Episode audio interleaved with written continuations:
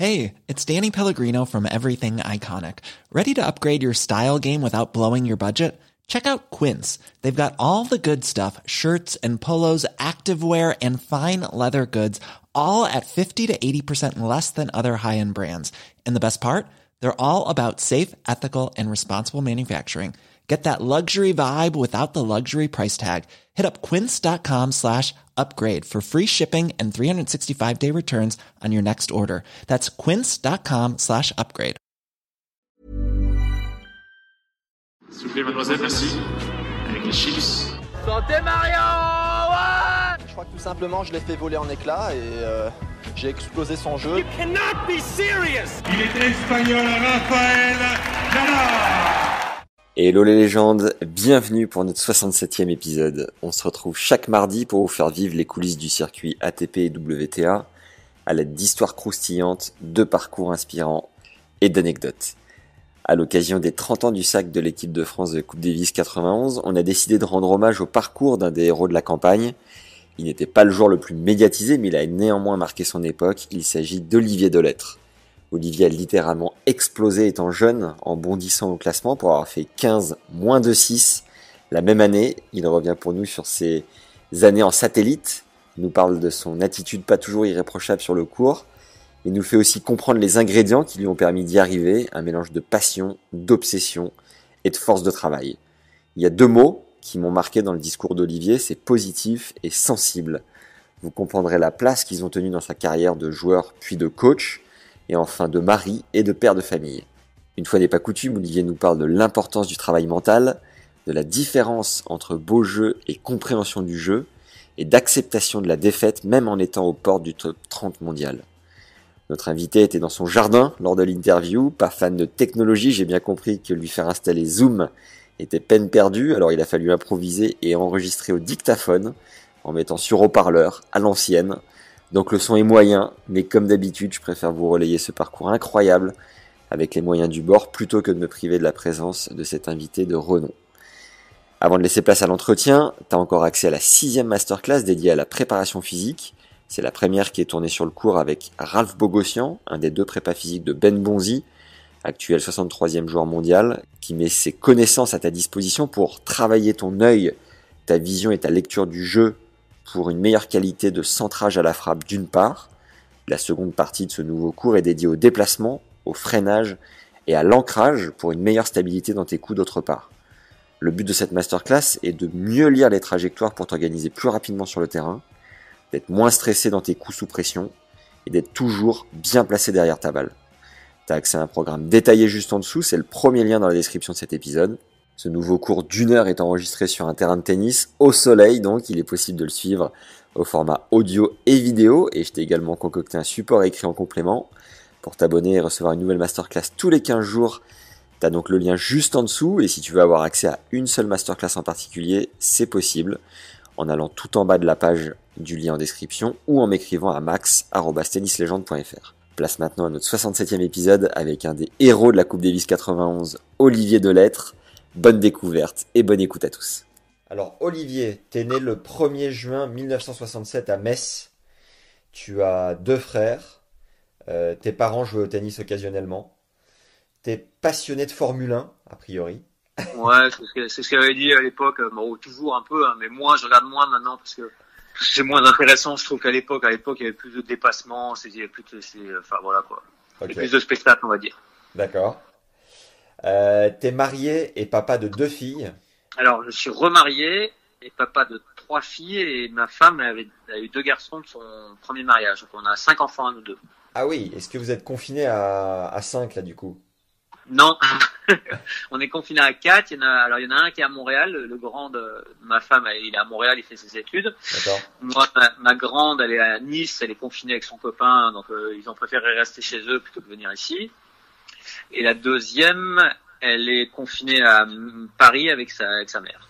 T'as été 33e mondial à ton meilleur le 20 février 95. C'est ça. T'as joué 3, 309 matchs sur le circuit pour 130 victoires et 179 défaites. Bah, T'as notamment battu Boris Becker deux fois. Ouais, c'est ça. Une fois sur terre et une fois en salle, euh, une fois sur terre à Stuttgart et une fois en salle à Lyon. Et une fois où il était numéro 1 mondial, non, c'est pas ça? Non, il était 3, je crois. Quand j'ai battu à Lyon, il était 3. En salle, il était 3. Ok. Et t'as battu Björn Borg en 92 après son comeback. C'est ça, à Nice, en 92. ouais. T'as été le premier joueur français à te consacrer au double après ta carrière euh, de simple. C'est vrai. J'ai lancé une mode euh, qui, euh, qui finalement, euh, parce que ça m'énervait quelque part parce qu'on voyait, on voyait des joueurs français, je voyais des joueurs français qui, qui, qui végétaient un peu en simple, et qui n'arrivaient pas en simple, et en fait ils se lançaient pas sur le double, alors qu'il y avait des fois des, des- il y avait des Sud-Africains ou même des Australiens qui jouaient pas du tout en simple Ouais. et qui faisaient que du double, quoi, et qui gagnaient, on va dire, beaucoup d'argent par rapport à un joueur français qui était euh, malheureusement euh, 300 ou 400 mondial et qui, qui avait du mal à, à vivre, on va dire. hein. Donc euh, Ouais, ouais. et moi, quand j'ai fait ma carrière de simple, bah, je me suis dit, voilà, euh, j'ai pas envie d'arrêter tout de suite et allons, allons-y pour le double, quoi. Donc, je suis content euh, d'avoir fait des émules, on va dire, mais, mais je trouve que c'est pas encore assez suivi. Je pense qu'il y a des, malheureusement, c'est dur de dire, euh, bon, bah, je vais arrêter le simple, me consacrer que pour du double.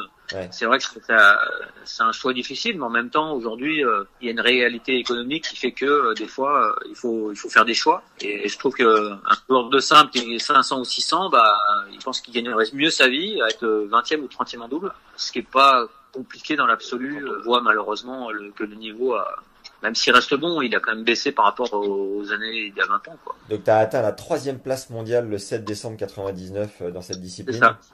T'as joué Mm. 403 matchs en double, gagné 15 titres, dont Halle et Doha en 94, le Master 1000 de Monte Carlo associé à Tim Edman en 99, Et Edman que t'as d'ailleurs battu en simple au deuxième tour de Roland en 97. T'as beaucoup joué avec euh, Guy Forget, Santoro, Rodolphe Gilbert, Arnaud Butch et Jeff Tarango. Tu faisais partie de l'équipe de France de Coupe Davis victorieuse en 91 sous l'ère. C'est ça. T'es ensuite devenu entraîneur fédéral auprès de la FFT. T'as été en charge des jeunes loups de l'époque, à savoir euh, Jocelyn Ouana, Tsonga et mon fils, que t'as coaché un peu plus tard, Simon aussi. Simon aussi. Et Gilles Simon. six T'as été deux ans directeur sportif à la Fédé luxembourgeoise. Euh, dans un club. C'était un club. Ah, ok. Et depuis 2012, t'es installé à Nice, en famille, et tu continues d'entraîner donc des, Ouais, je suis des indépendant. jeunes ouais. joueurs. Ok. Qu'est-ce qu'on qu'est-ce qu'on peut ajouter à cette présentation, Olivier? Bah là, depuis, depuis janvier, je, suis, euh, je suis rentré dans l'académie d'Assienne, de Tirasienne, qui va ouvrir un centre à Villeneuve-Loubet. Donc la All-in Academy, c'est ça? Voilà, c'est ça. Donc, euh, donc je vais être basé euh, sur, sur Villeneuve euh, à partir de bah, quand les travaux, on va dire, bah, quand tout sera fini, euh, déjà l'épidémie, puis après quand les travaux sont finis, parce qu'ils rénovent le, le centre. Donc je vais être basé là-bas. Comment vous vous êtes rapproché avec euh, Thierry Bah, on s'est rapproché en fait. C'est c'est une histoire un peu. euh, C'est Ouais. l'année dernière, moi, quand j'étais sur Biot et puis je joue un peu au tennis avec les, avec les profs de Biot, euh, il y avait un prof. J'avais vu une annonce sur le club de, de, de Villeneuve qui était à reprendre et, euh, et il y avait un prof, sa femme est de Villeneuve. Alors il m'expliquait un peu le, le club était à reprendre, ainsi de suite. Et mais il me disait que financièrement, c'était bon, voilà, c'était des travaux et puis euh, ça restait assez cher euh, dans le sens où euh, il y avait quand même un, il fallait reprendre le fonds de commerce, on va dire.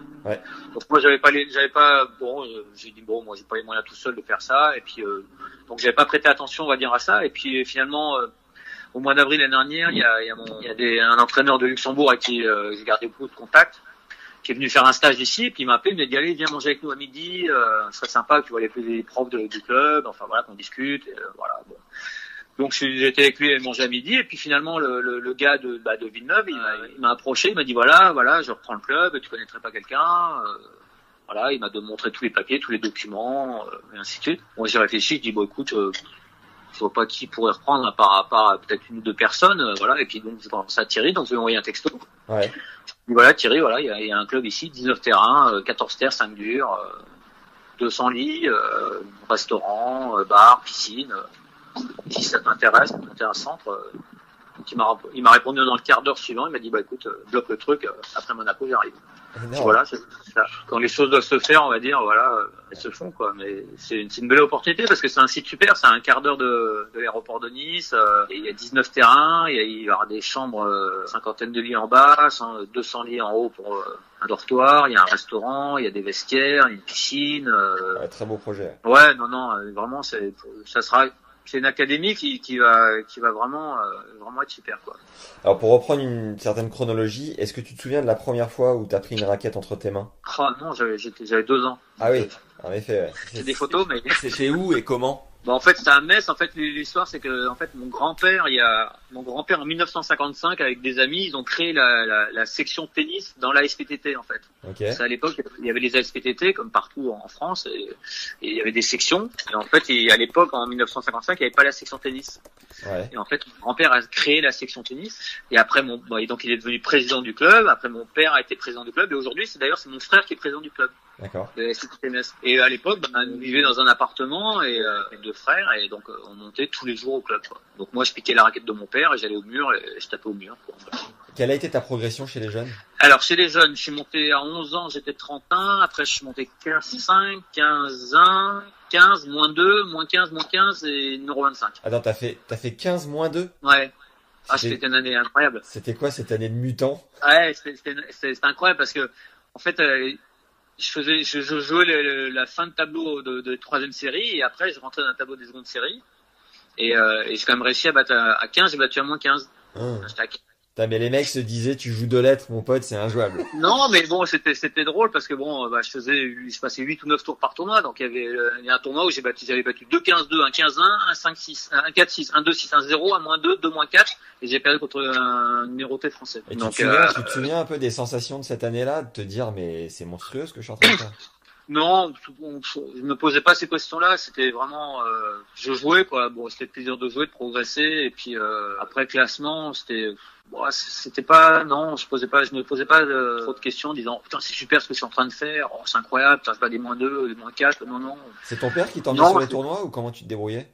Alors mon, mon père, il a joué avec moi euh, jusqu'en troisième série. En fait, il faisait les tournois avec moi parce qu'il monté 15-2. Et puis le jour où je suis monté en seconde série, ben, c'était les week-ends d'après, parce que les, les tableaux de troisième série c'était le week-end avant des secondes séries. Donc il y avait des tournois où il pouvait pas le faire parce qu'il était il est resté en troisième série, donc il a arrêté du jour au lendemain pour pouvoir m'accompagner en tournoi et euh, voilà quoi. Donc une fois c'était mon père, une fois c'était ma mère. Et donc après moins 2, redis-moi Après j'ai fait moins 2, moins 15. Mes deux années juniors, je les ai fait à moins 15. Ouais. Et après, quand je suis passé senior première année, je suis monté 25. Donc j'ai fait 25, je crois que j'ai fait 25, 14, 9, non 25, 11, 9, 5 euh, ou 25, ouais par là. Après je suis resté dans les 10 euh, pendant des années. Quel, quel a été le... fait 4, non mais Quel- bon, c'était l'année l'année en 94 par exemple où je, je finis 4, euh, je finis numéro 1 français en double, je finis numéro 1 français au prize money et je finis numéro 2 à l'ATP derrière Forger qui est 38e mondial et moi je suis 42. Je suis meilleur français à Roland, je suis sélectionné en Coupe Davis et je finis 4 français. Donc euh, bon, voilà. Parce qu'à l'époque, ils arrêtaient le classement français comme le comme le classement de, de l'ordinateur, il a il l'a arrêté en fin fin septembre ouais, la ouais. saison. Alors que maintenant, les cinq premiers, ils attendent la fin du classement ATP en fin d'année pour décider des cinq premiers. En fait. Et ils prennent le classement ATP dans l'ordre, on va dire. Ils cherchent pas à comprendre qui a battu plus de, de joueurs français, euh, ainsi de suite. Alors qu'à l'époque, c'était une commission de, de, de, il fallait rendre sa feuille de match. C'était une commission de, de, de, de, de vieux, on va dire. hein, On va pas dire autre chose. Qui regardait les résultats. Alors, suivant que tu, si tu battais un mec, par exemple à Roland, euh, un mec qui était dans les 10, mon- 10 mondiales ou 20 mondiales, Ouais. c'était- ça marquait plus de points que battre un mec 20e euh, dans un tournoi euh, ATP classique. En fait, voilà. C'est un peu, c'est un peu compliqué leur système de, de points de classement. Donc avec eux, ils calculaient ça comme ça, puis à la fin, ils mettaient un classement. Quoi. Donc, donc j'ai fini 4 Voilà, j'ai fini derrière Santoro que j'ai battu à Roland et que j'ai fini devant l'ATP, mais j'ai fini dernier au classement français. Voilà, parce qu'il avait, il avait soi-disant des meilleurs résultats, enfin il avait des meilleures performances euh, pures, on va dire, pendant l'année ATP. Il avait battu des meilleurs joueurs que moi. Ouais. Alors que moi j'étais devant au classement, donc j'avais été plus régulier que lui, classement ATP, mais il était passé devant, devant moi au classement français. Voilà, c'est truc un peu bizarre. Avec le recul, quel a été le sacrifice le plus important dans ta jeunesse? Il n'y avait pas vraiment de sacrifice. Euh, J'aimais faire ça, en fait. C'est sûr que bon, il il on va dire la, la vie d'adolescent, de, de sortir en boîte ou d'aller euh, dans les bars avec les potes et les copains, les copines, ainsi de suite. Bon, c'est euh, c'était plus compliqué parce que je sortais à l'école à 5 heures et puis à 5h05 j'étais sur le terrain, j'étais des, des fois jusqu'à 22h, jusqu'à 21h, donc forcément euh, les sorties, les, euh, les discussions avec les copains, les trucs de mon âge, euh, bon j'ai pas fait quoi. Un traditionnel rappel pour nous filer un coup de main qui, je te l'assure, fait la diff sur le long terme. Mets-nous un like si t'es sur YouTube dès maintenant, 5 étoiles si t'es sur Apple Podcast et un commentaire sympa sur les deux. C'est du fuel pour nous pousser à continuer de te régaler. T'as accès à la sixième masterclass avec le prépa physique de Ben Bonzi, actuel 63e mondial, Ralph Bogossian, dans laquelle on te donne toutes les clés pour travailler ton œil, avoir une meilleure lecture de balle et vision de jeu sur le terrain d'une part. Puis Ralph te montre et te transmet toutes ses connaissances pour mieux te déplacer sur le court, avec un meilleur ancrage et une plus grande stabilité à la frappe d'autre part. Découvre la bande-annonce qui est en lien juste en dessous, c'est le premier lien dans la description. T'étais au CNE, hein, c'est ça? Non, moi j'ai jamais fait. Alors moi j'ai fait un an Poitiers Ouais. à 11 ans. La première année, l'ouverture de Poitiers en 78. Et donc j'étais de cette euh, de cette année-là. Ouais. Et après ils m'ont pas gardé parce que j'étais pas assez bon. Après j'ai jamais fait l'INSEP. J'ai jamais fait l'INSEP. Et à 17 ans en fait euh, sur Metz mon prof est parti et puis j'avais plus de joueurs parce que j'étais à moins 15 et que euh, j'étais numéro 1 Lorrain et puis qu'il y avait personne pour s'entraîner. En fait je suis parti euh, en junior, je suis parti à Roland. J'ai dormi dans les chambres qui est maintenant il y a c'est pavillon fédéral maintenant c'est le restaurant du pavillon fédéral mais avant c'était des chambres il y avait quatre chambres dedans avec Ouais. une petite cuisine. Donc on était quatre à dormir là. Il y avait, il y avait Madame Hamelin qui dormait sur le sur l'autre partie du bâtiment. C'est qui, Madame Hamelin?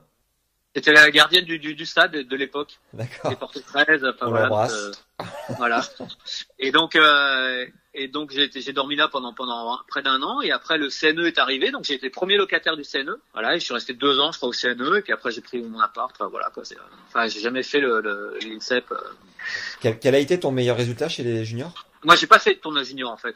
J'ai- jamais, la fédération m'a jamais emmené sur les tournages juniors et euh, sur toutes ces trucs-là. Il me donnait une wildcard à Roland. J'ai fait deux fois Roland. Alors la première année, j'ai perdu au deuxième tour contre Muster et la deuxième année, j'ai perdu au premier tour contre Muster. Ah putain, sympa les wildcards. Donc voilà, donc c'est les deux seuls tournois que j'ai fait en junior. Euh, après, je, faisais, je suis parti en circuit très tôt. Moi, à 17 ans, je suis parti en 84. Ouais. Je suis parti en Espagne avec, avec Philippe Lacombrade, qui était, qui était même âge que moi et même, même niveau que moi en junior. Et en fait, on est arrivé euh, à Madrid. Et en fait, le satellite, c'était en novembre, le satellite était tout autour de, de Madrid. Il y avait des clubs autour de Madrid. Ouais. Bon, et puis euh, et c'était à l'époque c'était des satellites, hein, c'était quatre tournois plus un Masters. Donc je suis parti, je suis parti avec 500 francs en poche, pas de portable, pas de carte de crédit, et puis qualif ouverte. Hein, donc les qualifs ouverts c'était 240 joueurs dans les qualifs pour 8 qualifiés. Donc euh, donc tu partais pour un week-end euh, où tu faisais 6 matchs ou 7 matchs pour te qualifier quoi. Et puis donc le premier tournoi bah, j'ai réussi à me qualifier, le deuxième tournoi j'ai réussi à me qualifier et à faire finale derrière. Et comme je connaissais rien au règlement et tous ces trucs là, bah, le, le, le jour de ma demi-finale du deuxième tournoi j'ai fait les qualifs du troisième tournoi dans un autre club. Ouais. Et le matin de ma finale, j'ai perdu en qualif de, de- du troisième tournoi et j'ai perdu en finale l'après-midi euh, du deuxième tournoi. Je venais de faire 15 matchs en 8 jours. Et donc, euh, donc voilà quoi. Donc, euh, j'ai pris mes premiers points. J'ai pris mes 6 premiers points ATP en 84 quand j'avais 17 ans. Et tes 500 francs pour partir, ils venaient d'où? Ah ben, les 500 francs sont pour partir. J'ai gagné de l'argent au premier tournoi, donc j'ai gagné un peu d'argent qui a payé mon hôtel. Puis après, j'ai fait finale qui m'a permis de payer l'hôtel euh, pour la suite. Et, euh, et puis voilà. Puis après, je suis rentré dans les tableaux euh, suivants. Et puis donc, euh, donc voilà quoi. Et Mais quel... à l'époque, on n'avait pas de portable, pas internet, pas, Ouais. on n'avait rien quoi. Pas de distraction des réseaux sociaux? Non, non, c'était, bah non. Surtout qu'après, Philippe Lacombrade, au bout de 15 jours, comme il a perdu deux fois dans les qualifs, il est reparti. Donc, je me suis retrouvé tout seul pendant trois semaines. Donc, je parlais pas espagnol. Et je parlais très mal anglais. Donc, pas, j'ai passé trois semaines pratiquement tout seul, euh, parce qu'il n'y a, pas- il y a plus de français. Donc, euh, tout seul, à, à manger tout seul, à m'entraîner tout seul, À la dure. dormir tout seul, à la ouais, voilà, euh, à me débrouiller pour m'entraîner. Euh, c'est pas seul dans la chambre parce qu'il n'y avait pas de télé dans la chambre. Quel regard tu portes justement sur ce passage euh, des satellites futurs challengers avant d'accéder au circuit principal? C'est une bonne école, mais il faut pas y rester. C'est un, peu un cercle vicieux. Parce que si on, si on reste dedans, chaque année, on, on, on végète à ce niveau-là, et puis on joue des joueurs qui jouent très bien. Alors le jour où ils jouent bien, bon bah on perd, et puis euh, comme la plupart du temps, bah ils, ils jouent moins bien, bah ils restent à ce niveau-là. Mais sur un match, tout est possible. Donc euh, donc c'est, il faut vraiment s'extraire très rapidement de ce, de ce, de ce, créneau-là. Combien de temps ce qui est futur. Bah, il faut que dans l'année, on passe à l'étape supérieure. On va dire quand on commence des futurs aujourd'hui, il faut que dans l'année, on puisse commencer dans les, à faire des challengers l'année suivante. Et puis en challenger, il faut commencer à, pouvoir faire des grands quelques qualifs de Grand Prix, puis sortir un peu de ce, ce truc-là, parce que sinon, on n'en sort jamais quelque part. Parce que euh, sur un match, on peut toujours tomber sur un gars qui ce jour-là, il joue super bien, il sort des coups incroyables, et puis le reste de l'année, il joue moyen quoi quelque part, parce qu'il est, il est à ce niveau-là. Donc euh, donc c'est compliqué de de, de, de végéter euh, à ce niveau-là. Quand on gagne peu d'argent dans les futurs, on voit pas d'argent, donc euh, donc il faut vite en sortir.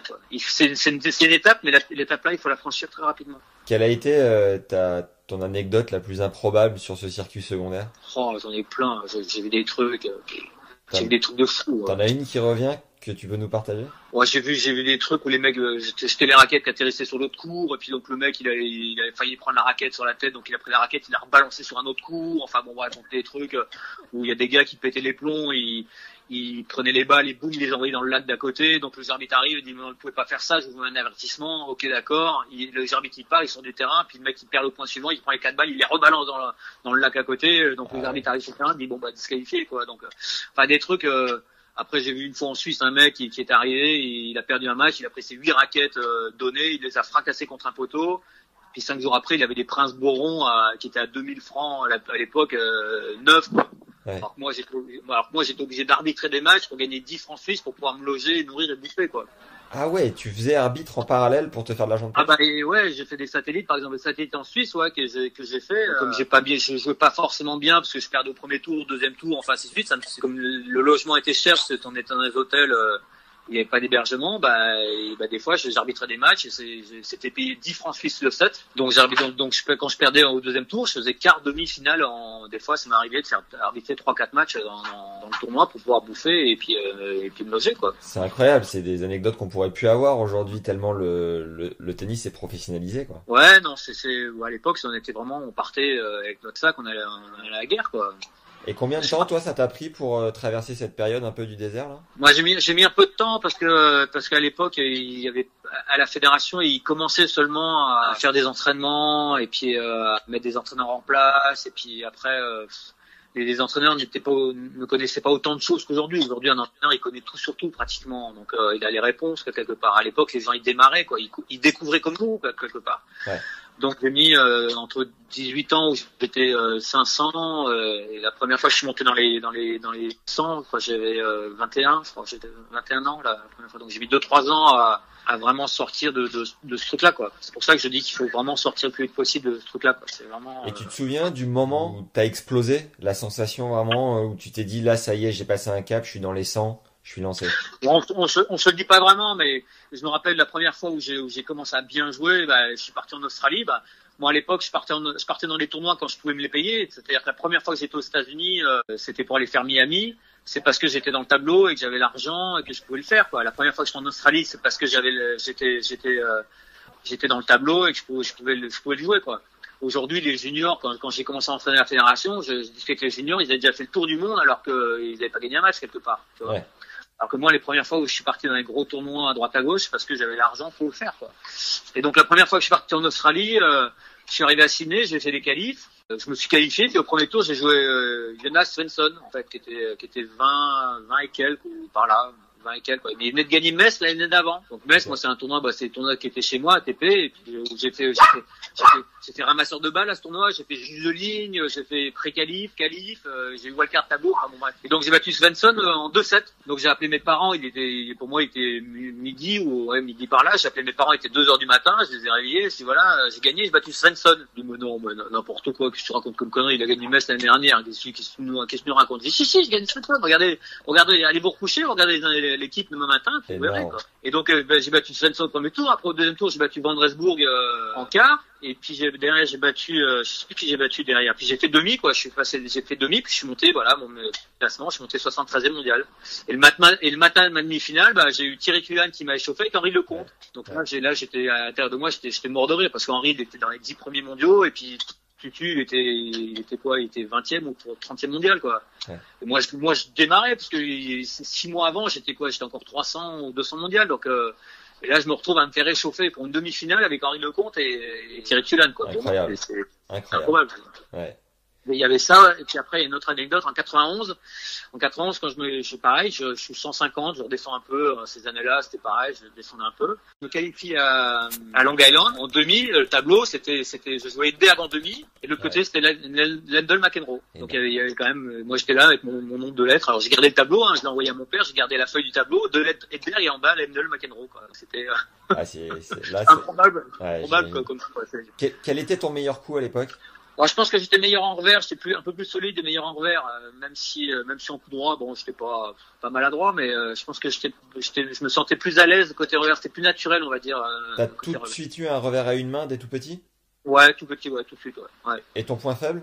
J'avais pas vraiment de point fort fort, mais ni de point faible, voilà, c'était j'étais assez assez complet, on va dire, c'était un peu mon, mon défaut et ma force quelque part. Je pouvais jouer bien partout, comme je pouvais jouer euh, des joueurs qui, qui pouvaient être meilleurs partout, quoi, quelque part. J'avais pas vraiment de surface euh, euh, de prédilection, quoi. C'est-à-dire si j'étais en forme et que je me sentais bien physiquement, bah, je pouvais bien jouer partout. Mais par contre, si j'étais pas en forme physiquement, là, ça pouvait être une catastrophe partout. Quoi. Et quel est le, le, le, point de ton jeu qui a le plus évolué au fil de ta carrière? Je pense que c'est plus au niveau tactique. Quoi. Quand, on est, quand on est jeune, on, on bourrine un peu, on est un peu bourrin dans le sens où on est un peu brouillon dans ce qu'on fait. Quoi. Donc, euh, et après, on apprend à vraiment à jouer plus les zones de jeu, à varier un peu plus, à, être, à jouer plus juste. Quoi, en fait. Donc, euh, quand on est jeune, on, on, essaie de bien jouer. Quoi. Oui, on, il faut bien jouer au tennis. Il faut sortir la balle, et faire des bons coups, faire des coups incroyables parce qu'on a l'impression que les, les, joueurs de haut niveau ils font que ça, quoi. ils font des coups gagnants à 10 000 quoi. Ouais. Alors en fait non pas du tout en fait. Le, le haut niveau c'est surtout jouer juste d'abord. Il faut d'abord jouer juste. Les bonnes zones au bon moment, de la bonne façon, au bon endroit. Et on n'est pas obligé de faire des coups gagnants sans arrêt quoi. Ça veut dire que tu adaptais tes entraînements c'est sur cet objectif-là, trouver plus de zones, avoir un meilleur pourcentage? Bah, c'est-à-dire, que oui, à un moment donné, à un moment donné, c'était plus précis. Après, une fois que tu déjà d'être plus régulier, ça va apprendre à passer le filet. Bah, c'est un réflexe. Hein. Au départ, quand on est jeune, on, on s'échauffe, on fait pas gaffe. On fait dans un échauffement, par exemple, on euh, quand on voit les jeunes s'échauffer aujourd'hui, ben, ils font ils font énormément de fautes. Quoi. Ils engagent toutes les deux secondes, ils engagent une balle. Quoi. Qu'ils font des fautes, ils frappent à 10 000. Quoi. Et par contre, moi à l'époque, quand j'ai vu Villander euh, s'entraîner avec Nistrom, euh, ils ont changé de balle au bout de 20 minutes. Quoi. Pendant Ouais. 20 minutes, ils n'ont pas fait de faute. On, on apprend à être plus régulier, on, a- on apprend à être plus précis, on apprend à taper plus fort, à prendre plus tôt, à toucher les bonnes zones. Quoi, en fait. Après, après, on dessine un carré d'un mètre sur un mètre et puis on, on met la balle euh, 10 fois sur 12 ou 10 fois sur 11 dans le carré. Quoi. Pour être précis, quoi, pour être capable de jouer au mètre près. euh, ce qui, ce qui fait qu'en match, ben, on arrive à toucher la bonne zone euh, de la bonne façon. Après, on peut se tromper, évidemment, parce que l'adversaire en face nous met en difficulté. Quelle, quelle était ta manière, toi, à l'époque, d'en faire plus que les autres? Bon, c'est simple, c'est quand, quand j'avais fini les entraînements, bah, je partais tout seul dans la salle et je passais deux heures dans la salle tout seul à faire des exercices. euh, voilà, quoi. Ah, Il mais- m'est arrivé deux fois, euh, bah, tout seul, des fois, la plupart du temps, c'est tout seul parce que j'avais pas d'entra- j'avais, on avait un entraîneur physique et tennis à, à, à la Fédé, mais une fois que, le- comme je dormais au CNE, bah, j'avais la clé de la salle de gym. Donc quand tout le monde était parti vers 5-6 heures du soir, bah, j'allais, j'ouvrais la, salle de gym avec ma clé et puis hop, j'allais faire deux heures de gym, c'est à 8 heures ou 9 heures ou des fois 10 heures, quoi. Avec un programme ou toi, à l'intuition Non, en seul, euh, en sensation, voilà. Je j'avais envie de progresser sur un truc ou faire un autre truc. Alors bon, des fois le lendemain, le- mon entraîneur tennis, il me disait, t'es t'es cramé aujourd'hui, on n'a rien fait pourtant. Alors j'osais pas dire, bah tu sais, hier j'ai fini la salle à 10 heures du soir, 11 heures du soir, quoi. Ou alors des fois j'avais un, mec qui s'appelait Yves Yves Victor, qui était qui était euh, qui était sur Paris. On allait dans un forestier, il prenait un panier de, de balles qui était aussi grand que le chariot de, de chez Leclerc. Ouais. Et puis ils m'envoyaient pendant, pendant deux heures, ils m'envoyaient des balles euh, pendant deux heures jusqu'à 11 heures ou de- minuit des fois le soir. Et puis je rentrais à 1 heure du matin. Et puis euh, le lendemain j'avais entraînement à 9 heures. Et puis l'entraîneur me disait mais attends, euh, t'avances plus ce matin, t'es mort. Euh, oui mais je l'avais pas dit que j'avais fait encore deux heures de plus quoi. Donc des fois ça a été un peu mon défaut. euh, Aujourd'hui c'est un peu euh, le recul que j'ai, c'est j'ai été des fois trop en surentraînement. Alors j'en ai, ça m'a peut-être permis de réussir aussi à un moment donné, mais des fois j'aurais peut-être dû peut-être lever le pied un petit peu pour pouvoir avoir plus d'énergie, plus de jus. Et des fois, j'étais vraiment trop, en, des fois, soit en trop en surentraînement, quoi. Des fois, j'en faisais vraiment trop, quoi. Et c'était quoi justement ton, ton rêve Après quoi tu t'accrochais? Pourquoi tu t'entraînais autant? Qu'est-ce qui vraiment, te, au fond de toi, te faisait rêver quoi? J'ai pas vraiment eu de, de, de, de trucs quand je, quand je vois des fois les, les, les anciens champions qui disaient, je rêvais des finales Wimbledon, jouer Roland, jouer sur le central. Non, j'aimais, j'aimais ça, quoi. J'étais un passionné, quoi. Je pouvais passer des heures et des heures sur le terrain, quand j'étais jeune dans mon club, je passais des heures sur le terrain, quoi. On faisait des douches, je jouais avec tout le monde, quoi. J'allais au mur, j'allais, je passais des fois 10 heures, 10 heures de suite au mur, quoi. Je m'inventais des, des, des, des matchs, mais qui, mais pas des matchs de finale Wimbledon, parce que je savais même pas ce que c'était, quoi, quelque part. Je- je- la Coupe Davis, ces trucs-là, je, je savais pas ce que c'était. J'étais là, je faisais mes, mes petits, mes petits matchs, et les tapettes, comme on appelle ça, avec, avec tous les jeunes du club. On était 15, on faisait des tournantes. On- alors celui qui gagnait la tournante, il montait d'un classement. Après celui qui perdait en tournante, il, il perdait le classement contre l'autre. Enfin, voilà, on faisait des trucs toute la journée, quoi. Et je passais mes journées à jouer, à simplement jouer. J'aimais jouer, quoi. Simplement Ouais, jouer. La passion du jeu quoi. Ouais, c'est ça, la passion du jeu. Quel est le coach qui a le plus marqué ta carrière? Il y en a. pff, Chaque, chaque coach quelque part à sa manière euh, m'a apporté des réponses ou euh, à une, euh, on va dire une expérience, même si ça a été négatif en tant que résultat, et une expérience positive parce qu'on apprend toujours de, de chaque expérience. Quoi. Après, après c'est vrai que j'ai j'ai beaucoup appris avec Henri Dumont. À un moment donné, j'étais en 96, j'ai- j'étais avec Henri Dumont pendant un an. J'ai beaucoup appris avec lui euh, tout ce qui est le côté un peu euh, cadrer un peu le, le tennis. Voilà, on fait comme ci, comme ça, comme ça, on se replace là, on joue là, on fait ci, on fait ça, d'apprendre à jouer plus juste quoi quelque part. Après, le, le, le problème c'est que je l'ai découvert à 29 ans quoi. C'était qui euh, cet homme? Henri Dumont, c'était l'ancien coach de Cédric Queline. D'accord. Cédric il a fait toute sa première partie de carrière avec, avec cet entraîneur, qui était pas qui était pas un joueur de tennis, hein, mais qui était euh, euh, quelqu'un qui, qui, qui, qui avait décortiqué le, le tennis, quoi, et qui, qui m'a appris beaucoup de choses. Enfin, vraiment, il m'a il m'a plus structuré que que, que d'autres entraîneurs. Après, les autres entraîneurs m'ont appris aussi d'autres choses, mais euh, il m'a vraiment mis, euh, il m'a expliqué beaucoup plus rationnellement, on va dire les choses. Quel est le meilleur conseil qu'un coach t'ait donné? Cra, est-ce que j'ai le droit de le dire Oui, monsieur. Ah, mais faut, c'est interdit au moins de 18 ans alors. En finale des juniors, en finale des juniors, il, j'ai vu la finale des juniors contre la Combrale, et puis euh, il, il me dit, écoute, si t'es tendu, la seule chose qu'il faut relâcher d'abord, c'est le trou du cul. Ah. T'arrives à te relâcher le trou du cul, c'est que t'es relâché. Ouais, mais putain, dans la pratique, euh, comment on fait un truc pareil ah, ça m'a fait rire, hein. Donc ça m'a bien relâché parce que j'ai gagné 6-1, 6-3 derrière. Mais bon, voilà. Mais à la finale de euh, quoi, tu dis? Les finales, je suis en France junior. Champion. Ah d'accord, ok. J'ai jamais, j'ai jamais ça dans ma carrière de coach, j'ai jamais répété ce truc-là. Ah ouais, mais c'était marquant, ça a dû te. Et, Ah voilà, là il m'a dit ça juste avant deux minutes avant d'entrer sur le terrain, ça m'a, ça m'a, ça m'a, ça m'a bien fait rire et ça m'a, bah, ça m'a relâché. et t'y as repensé pendant ta carrière, ça te revenait de temps en temps? Non, non, après non, c'est, c'est, c'est une anecdote qui est restée comme ça, mais Ouais. euh, sur le, c'est vrai que sur le coup à ce moment-là, il a sûrement eu le mot juste parce que ça m'a permis de me relâcher et de, de bien rentrer dans le match, euh, voilà quoi. quelle, quelle est la plus belle victoire de ta carrière en simple? Bon, ça peut être Boris Becker en salle, quoi, parce que Boris Becker en salle, c'était quand même euh, quelqu'un qui, qui, qui était quand même beaucoup plus efficace que sur terre battue, on va dire. C'était à Lyon, en 93. J'ai battu Becker, qui venait de gagner, il venait de gagner Sydney, il venait de gagner Tokyo.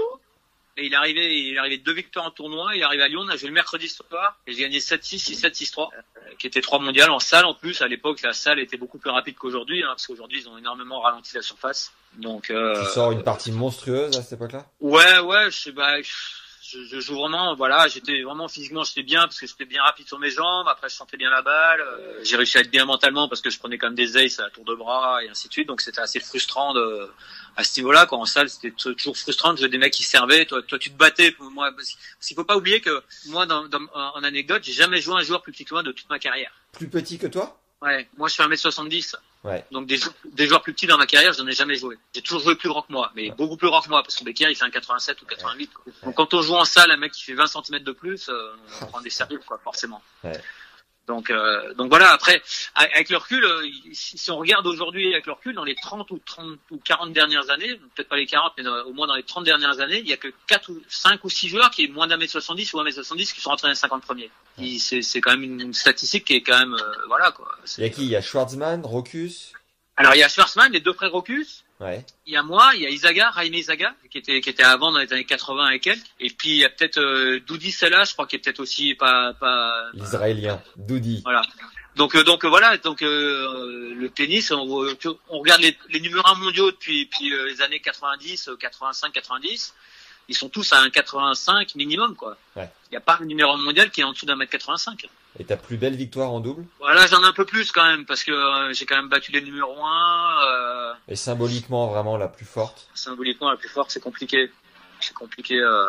C'est compliqué parce que parce que j'ai vraiment beaucoup de j'ai vraiment beaucoup mieux joué en, double. J'ai quand même beaucoup plus de résultats et beaucoup plus de victoires. Et après, Celle dont il y a plus fier? il y a plein, il y a plein de bons souvenirs quoi. Donc euh, donc il y a Ouais. eu des étapes. Bon voilà, euh, premier tournoi gagné. Après euh, après il y en a eu euh, il y a eu le Master 1000 avec Edman. Après mes victoires avec les Français, cette, cette tour était spéciale. Et puis donc voilà après les victoires première en victoire en Coupe Davis, ça a été ça a été sympa aussi avec Arnaud. Donc donc non non il y a voilà il y en a beaucoup là. Par contre. ta, ta défaite la plus douloureuse?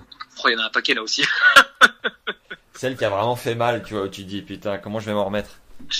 J'ai jamais vraiment été abattu par à par des, par des défaites. Peut-être parce que parce que j'étais sûrement habitué à plus perdre que, que gagner, mais euh, et dans ma, dans ma jeunesse aussi, j'étais j'étais pas parmi les meilleurs les meilleurs Français, donc euh, donc euh, donc j'étais pas euh, je gagnais pas tout quoi donc euh, donc donc j'ai toujours été habitué par des défaites toute ma vie donc euh, j'ai toujours réussi à rebondir et puis à, à, repartir et puis euh, de toute façon on n'avait pas le choix quoi, quelque part. la, la pire branlée que t'es prise Ah, j'ai pris une fois 0 et 0 quand j'étais quand j'étais à 15 par un 4 j'ai pris 0 et 0. Et- Après après sur le circuit, j'en ai pris quelques-unes en moins d'une heure, je me rappelle j'ai- une fois j'ai pris j'ai joué Emilio Sanchez à Monaco, j'ai pris j'ai pris 1 et 0 sur le central à 11h du matin.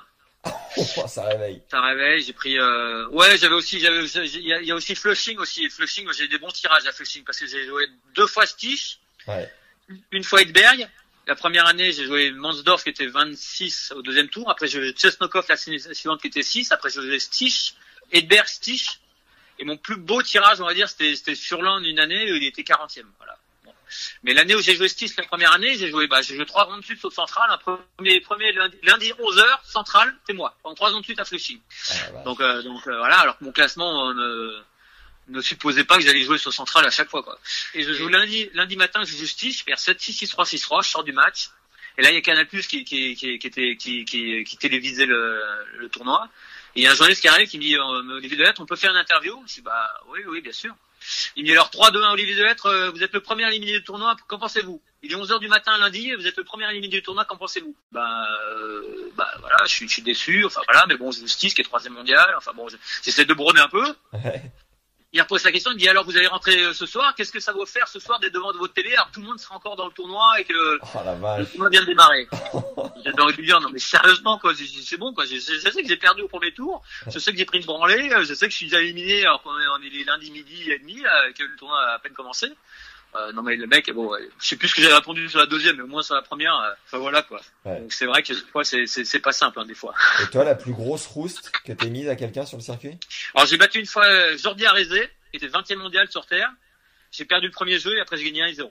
Allez là, parfait. Est-ce que t'étais du genre à lire l'équipe et à regarder ce qui s'écrivait un peu sur toi? Euh, Parfois oui, parfois non, parce que comme j'étais pas de tout reproche euh, au niveau attitude sur le terrain, des fois j'en prenais j'en prenais plein la tronche. Puis après comme j'ouvrais en plus ma ma boca, on va dire en, de- en dehors du terrain en plus, non, Ouais. non seulement je l'ouvrais sur le terrain, mais en plus je l'ouvrais en dehors, donc j'en prenais j'ai pris des sérieux tacles. Ça nous emmène à la question d'après. Quel a été ton plus gros pétage de plomb sur un cours? Bon, j'ai jamais vraiment pété les plombs, euh, j'ai toujours pris qu'un qu'un avertissement, ça me calmait quelque part, mais j'ai jamais pris de point de pénalité. Jamais cassé de raquette Non, je- je- alors j'en ai cassé, mais c'était plus par euh, voilà, je la, je la jette comme ça plutôt que de la fracasser quoi. Là, il y a des joueurs, je- des fois je les vois fracasser des raquettes, voire deux, trois raquettes de suite. Moi, ça, j'ai jamais fait.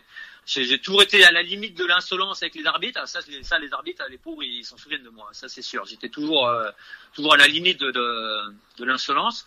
Mais au niveau raquette, j'ai jamais vraiment fracassé une raquette. Quoi. Je l'ai, je l'ai pété, en, voilà, je l'ai jeté comme ça, et puis elle finissait par. Bah, quand on la jette un peu sur la tranche, en général, elles apprécient pas trop les raquettes. Ouais. Donc elle, elle fissurait, quoi. Elle finissait par fissurer la raquette. Quelle a été ta pire galère sur un tournoi ou sur un match? Alors ma pire galère sur un tournoi, bah, bah, quand j'étais jeune, je suis parti de Metz euh, pour aller jouer à un tournoi en Yougoslavie et j'ai mis euh, 26 heures pour y aller. J'ai mis 26 heures pour y aller parce que j'avais pas d'argent et mes parents n'avaient pas d'argent pour payer le billet d'avion. Donc je suis parti de Metz à 22 heures le soir. J'ai pris un train de couchette qui est arrivé à Turin, je crois, à 6 heures du matin. Après de Turin, j'ai pris un, un Milan, d'un Milan à 6 heures du matin. Après, j'ai pris un train qui est arrivé jusqu'à Venise à 5 heures de l'après-midi. Après, j'ai pris, en sortant, j'ai pris un bus pour traverser la frontière. Euh, Donc, j'ai pris un bus euh, debout avec mes deux sacs au milieu de d'autres personnes, au milieu de l'allée où les gens marchaient sur mes sacs. Euh, Oh. J'étais debout pendant une heure. Donc, au bout d'une heure, on arrive à la frontière. Les gens, ils descendent, ils demandent de descendre du bus pour contrôler les passeports. Donc, je descends avec mes deux gros sacs Lacoste. C'est plein à ras-bord. Euh, Tu sais, tu les portes. hein, ils font 20 kilos chacun. Donc, tu les prends sur tes épaules, tu les portes, les gens te poussent. Tu descends, tu contrôles les passeports, ils te fouillent un peu ton sac. Tu remontes dans le bus. Pareil, tu te place assise, donc t'es debout. T'arrives à, à la station de bus euh, à, à Koper, hein, Yougoslavie à l'époque, Ouais. à, à 6h30 du soir, 7h. Là, là tu, tu demandes un bus pour... J'allais à, j'allais à Porec, euh, qui était dans le sud de, de, de la péninsule. Et là, les gens, ils parlaient pas trop anglais, donc euh, donc je sors un papier, j'écris le nom, ils me disent oui, oui, il y a un bus à 22 h ce soir. euh. Donc il était 18 h J'avais toujours pas bouffé parce que j'étais parti la veille de, de 22 h de Putain, mais tu devais t'éclater. Et donc finalement, donc de 18h jusqu'à 22h, bah j'attends à la station de bus, hein, euh, tout seul, hein, comme un con, parce que à l'époque on n'avait pas de Walkman, d'iPad, pas de téléphone, rien du tout. Donc j'attends pendant 4 heures comme ça, à marcher avec mes deux sacs. Et puis à 20h, bah, la station de bus elle ferme, hein, donc ils te foutent dehors. Donc tu te retrouves à la belle étoile euh, dehors euh, dans le froid parce que c'est au mois d'avril, euh, tout seul, parce qu'il n'y a plus rien, tout le monde est parti. Ouais.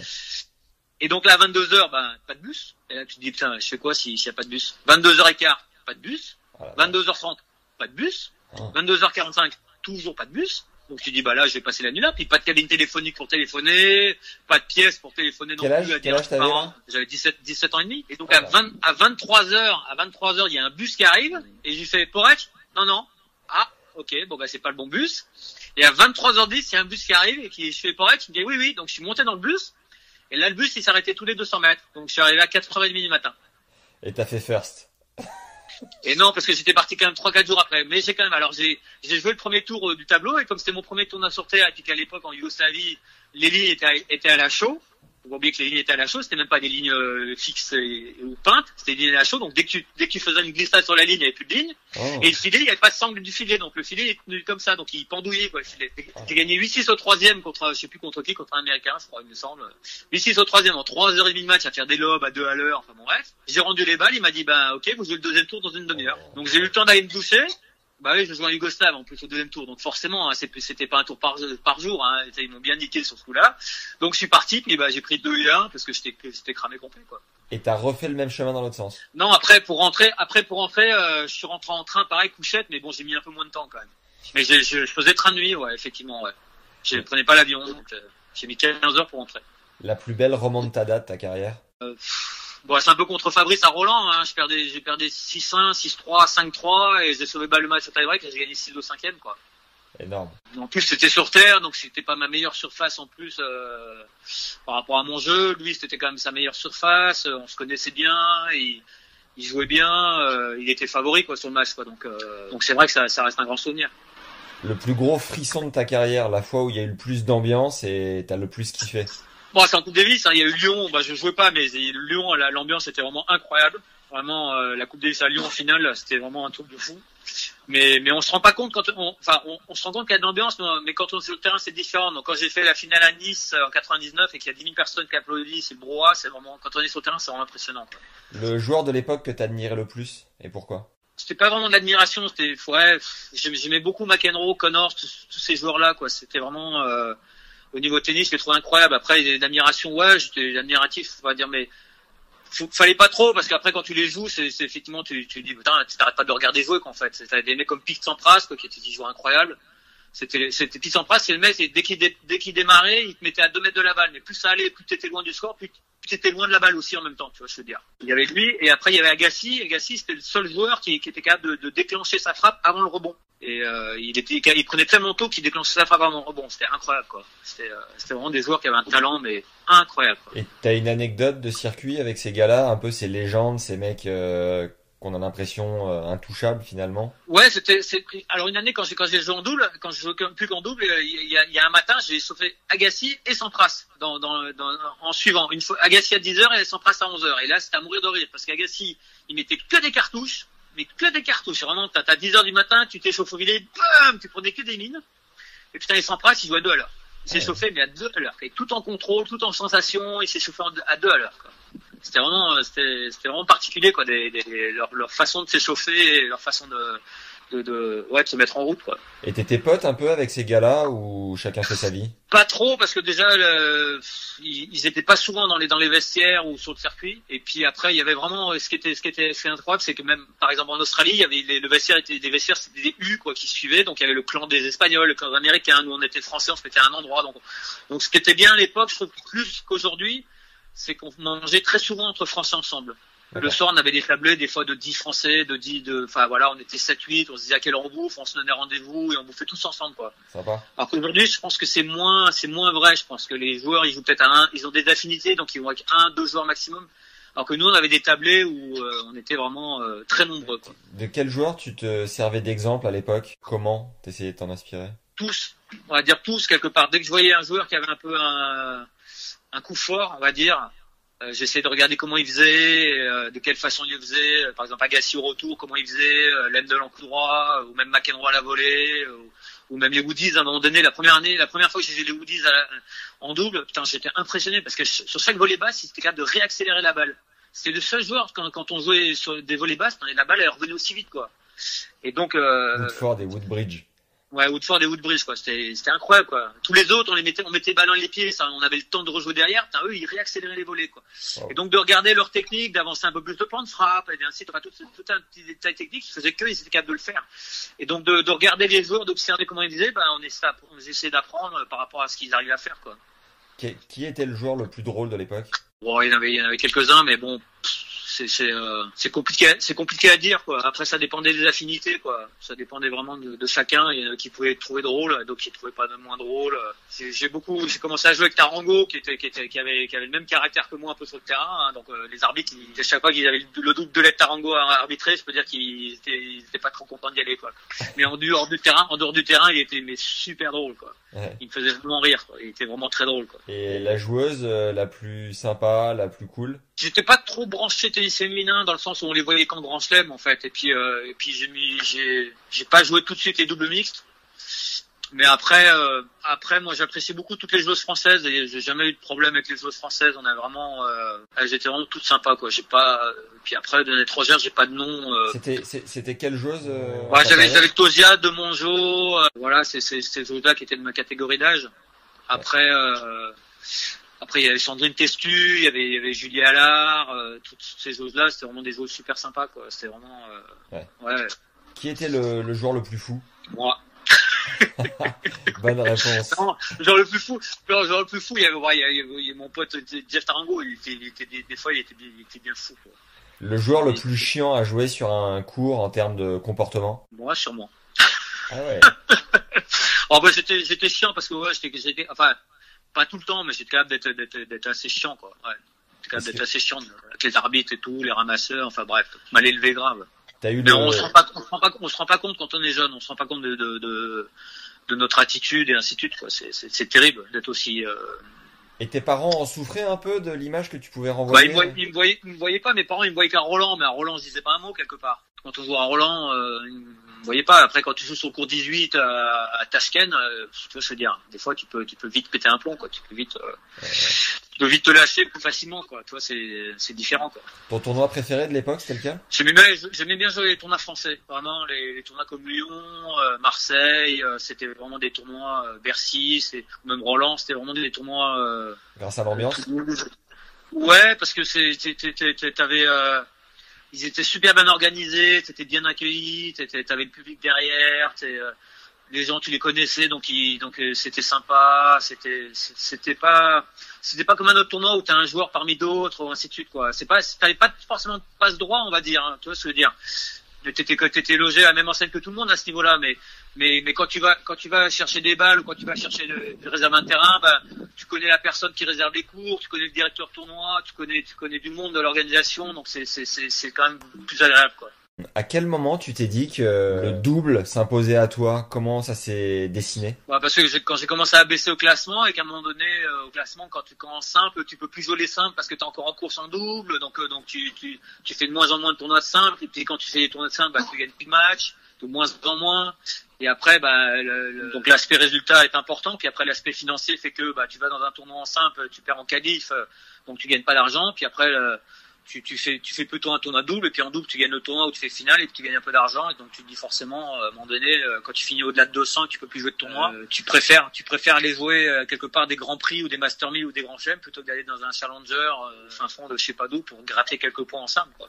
Est-ce que t'as dû forcer ta nature pour vraiment t'améliorer ou comment tu t'es débrouillé? Hiring for your small business? If you're not looking for professionals on LinkedIn, you're looking in the wrong place. That's like looking for your car keys in a fish tank. LinkedIn helps you hire professionals you can't find anywhere else, even those who aren't actively searching for a new job but might be open to the perfect role. In a given month, over 70% of LinkedIn users don't even visit other leading job sites. So start looking in the right place. With LinkedIn, you can hire professionals like a professional. Post your free job on linkedin.com/people slash people today. Pour vraiment progresser et faire évoluer ton jeu en double En double, ça toujours, euh, bon, j'étais un peu prétentieux de dire ça, mais ça a toujours été naturel parce que j'ai toujours aimé le double quelque part. Euh, J'ai gagné champion de France minime, j'étais champion de France cadet en double, j'ai été champion de France junior en double, j'ai gagné, le mixte avec une, j'ai gagné le national du mixte avec une, avec une seconde série, en fait. Le national, c'était le championnat de France des premières séries, et j'ai réussi à gagner avec une seconde série. En battant une, une joueuse qui était 6 françaises et un français, et un joueur qui était 7 français. Donc on a battu deux joueurs dans les 10 et moi j'étais j'étais j'étais euh, je sais plus j'étais 5 ou 6 français et la joueuse était moins 30 et on a réussi à gagner. Donc le double ça ça, ça a toujours été un truc où je me plaisais à jouer quoi. En fait c'était bah, en même temps c'était un peu plus simple pour moi parce que c'était une moitié de terrain donc mon envergure et ma taille bah forcément euh, sur une moitié de terrain c'est c'est plus simple à couvrir que sur un grand terrain quoi.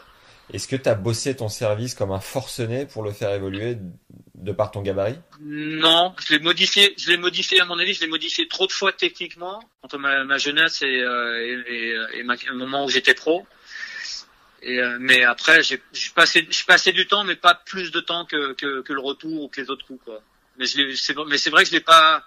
J'aurais peut-être plus le, le travailler un peu plus, peut-être, mais je l'ai pas non plus pas travaillé quoi. Qui, Voilà. qui a été ton partenaire de double préféré? Tous. Hein. Après, c'est vrai qu'il y a des joueurs où c'est plus facile à jouer que, que d'autres. quoi. C'est sûr qu'une année, j'ai eu la chance de jouer à Kettenberg à, à, à Bercy. Euh, c'est là où on se rend compte qu'on fait pas le même sport, quoi, quelque part. Quoi. Ah c'est ouais, c'est incroyable. Quoi. C'est le mec dès qu'il est en difficulté, il va un peu plus vite, il frappe un peu plus fort, il volaille un peu mieux, il fait tout un peu mieux, quoi, quelque part. C'est c'est c'est tu te dis mais c'est le mec il a une vitesse que toi t'as pas. Toi toi toi t'es à fond de cale en cinquième et tu tu fais tout au maximum. Ah, lui il peut passer la sixième, la septième, la huitième. Il peut il peut se dire dans les moments importants il retourne un peu mieux, il frappe un peu plus tôt, il frappe un peu plus fort Ouais. il monte un peu plus vite à la volée. En fait, tu vois, tu... Et là, quand tu joues à côté de lui, en fait, c'est là où tu te rends compte. Quand tu joues en face, déjà, c'est impressionnant, mais quand tu joues à côté, c'est là où tu te rends compte que c'est encore plus impressionnant, quoi. Comment ça se passe, les associations avec des mecs comme Edman et Edberg, comme ça, à un moment donné, vous vous, vous croisez, vous vous parlez, vous dites tiens, ça te dit, on tape ensemble? Edberg, c'était le tournoi qui a fait ça parce que Edberg cherchait un joueur à... Il voulait faire le double avant le Masters.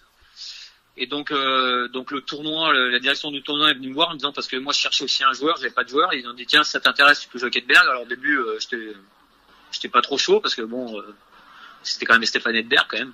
Voilà. Donc finalement ça s'est fait. Et puis Edman par contre, c'est le concours de circonstances le plus improbable quoi. Je suis arrivé à Monaco en fait, euh, j'avais pas de joueur pour jouer. Et à midi moins le quart, la signature est à midi. Hein. Parce c'est- le deadline est à midi. Donc le dimanche à, mi- à vers 11h, j'ai dit moi je vais aller traîner dans les vestiaires puis je vais bien trouver quelqu'un. Puis là je trouve personne, les mecs il y a pas, pas trop de mecs dans les vestiaires, je fais le tour du stade, enfin personne. ainsi. Puis à midi moins 20, je croise David Felgate qui j'avais fait des circuits satellites en Angleterre. Que je connaissais, je dis David, euh, il était coach de Tim Edman, je dis Tim il veut pas jouer le double? Il dit ah ouais ouais bonne idée, va le voir et dis-lui que, dis-lui que tu fais le double. Je vais voir Tim à la vestiaire et puis je lui dis tiens Tim, euh, j'ai vu David, il me dit on fait le double. Il fait non, de jouer le double moi. Gentleman ah. Bon, ok. Donc un peu gêné, je, je retourne voir Dav- David et je lui dis non, mais il veut pas faire le double. Il me dit bouge pas. Je reviens. Il dit faut qu'il fasse le double, ça lui fera du bien, comme ça. Il revient, il est midi moins 5. Et je dis parce que la signature c'est à midi quand même. Il revient à midi moins 5, il me dit c'est bon, tu peux, tu peux signer. Je vais, euh, je cours jusqu'au bureau du, du, du arbitre. Je vois le directeur du tournoi qui était Patrice Dominguez à l'époque. Donc je signe et je dis mais on a besoin de wildcard parce que Tim il était pas, il était pas, il était pas quoi à l'époque. Donc on reçoit la cinquième wildcard sur 5. Énorme. Sur, la, sur la liste des wildcards, on sur la cinquième. On est en bas du truc, quoi. Il dit, Dominguez, il vient me voir, il me dit, voilà, vous avez reçu la dernière wildcard. Ok. On a tout gagné en 2-7. On a gagné le tournoi, on n'a pas perdu un 7. C'est bon ça. En, en deux mots, qu'est-ce que tu as appris des partenaires avec lesquels tu as joué, à savoir Arnaud Butch? Oh, le, Arnaud, c'était, bon, c'était quelqu'un de particulier, Arnaud, parce qu'on avait beaucoup d'affinités ensemble. Et, euh, c'était quelqu'un de très zen, très positif. Très zen, très, très positif. Forgé? Forger, pareil, il, était, il était, il était positif et euh, encouragé. Euh, c'était un, un, vraiment un partenaire aussi sur qui on pouvait s'appuyer, quoi, quelque part. quoi. Et vraiment, il, quand toi t'avais un petit moment de creux, il, sa- il savait prendre ses responsabilités, et te secouer un peu, et te rentrer dedans. Et euh, non, c'est vraiment les, les, avec les Français, vraiment, j'ai toujours eu des, euh, des bonnes affinités. Et puis d'ailleurs, j'ai gagné beaucoup de tournois avec, les Français parce que j'ai toujours bien joué parce que justement, euh, on se connaissait et, euh, et ça se passait bien, quoi. Tarango? Tarango, alors c'était très bizarre parce que Tarango, en fait, euh, pareil sur le circuit, j'aimais pas trop parce que bon, il avait son caractère hein, comme comme moi. hein, euh, puis après sur le terrain, euh, bon. et, et une année, il est arrivé, on était à Toronto. Moi, je je m'entraînais et puis euh, il vient me voir à midi moins quart et puis il me fait, hey, Olivier, tu veux pas jouer le double? Et là, moi, je fais putain, Tarango. En plus, c'était pas un serveur volleyeur, hein, c'est pas connu pour ça. Hein. Donc et puis je me dis bon, je connaissais pas du tout en plus.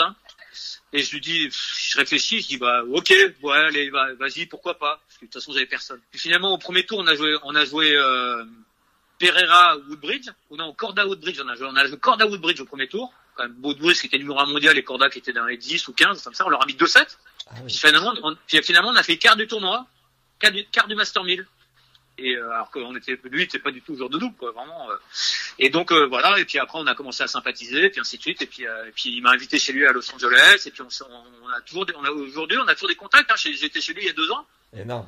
Edman, t'as apporté quoi? Edman, je le connaissais moins. Enfin, je l'avais joué, mais je le connaissais moins. Et puis après, il a vraiment quel talent. putain.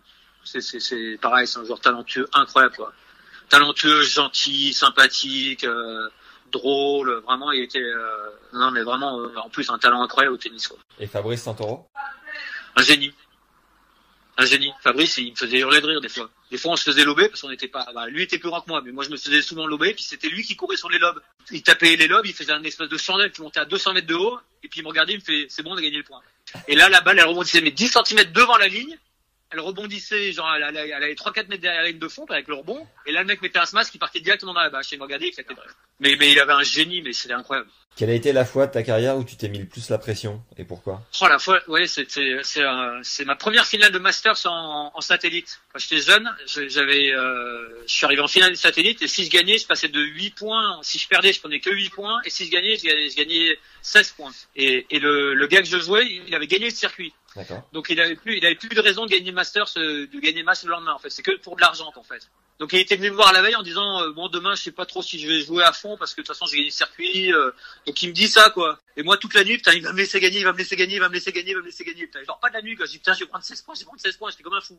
Et puis finalement euh, il vient me voir mais genre euh, 10 minutes avant le match il me fait non mais finalement je vais jouer pour gagner. Salaud. Putain ça m'a mis l'écro, j'ai mis 2-7. C'est énorme.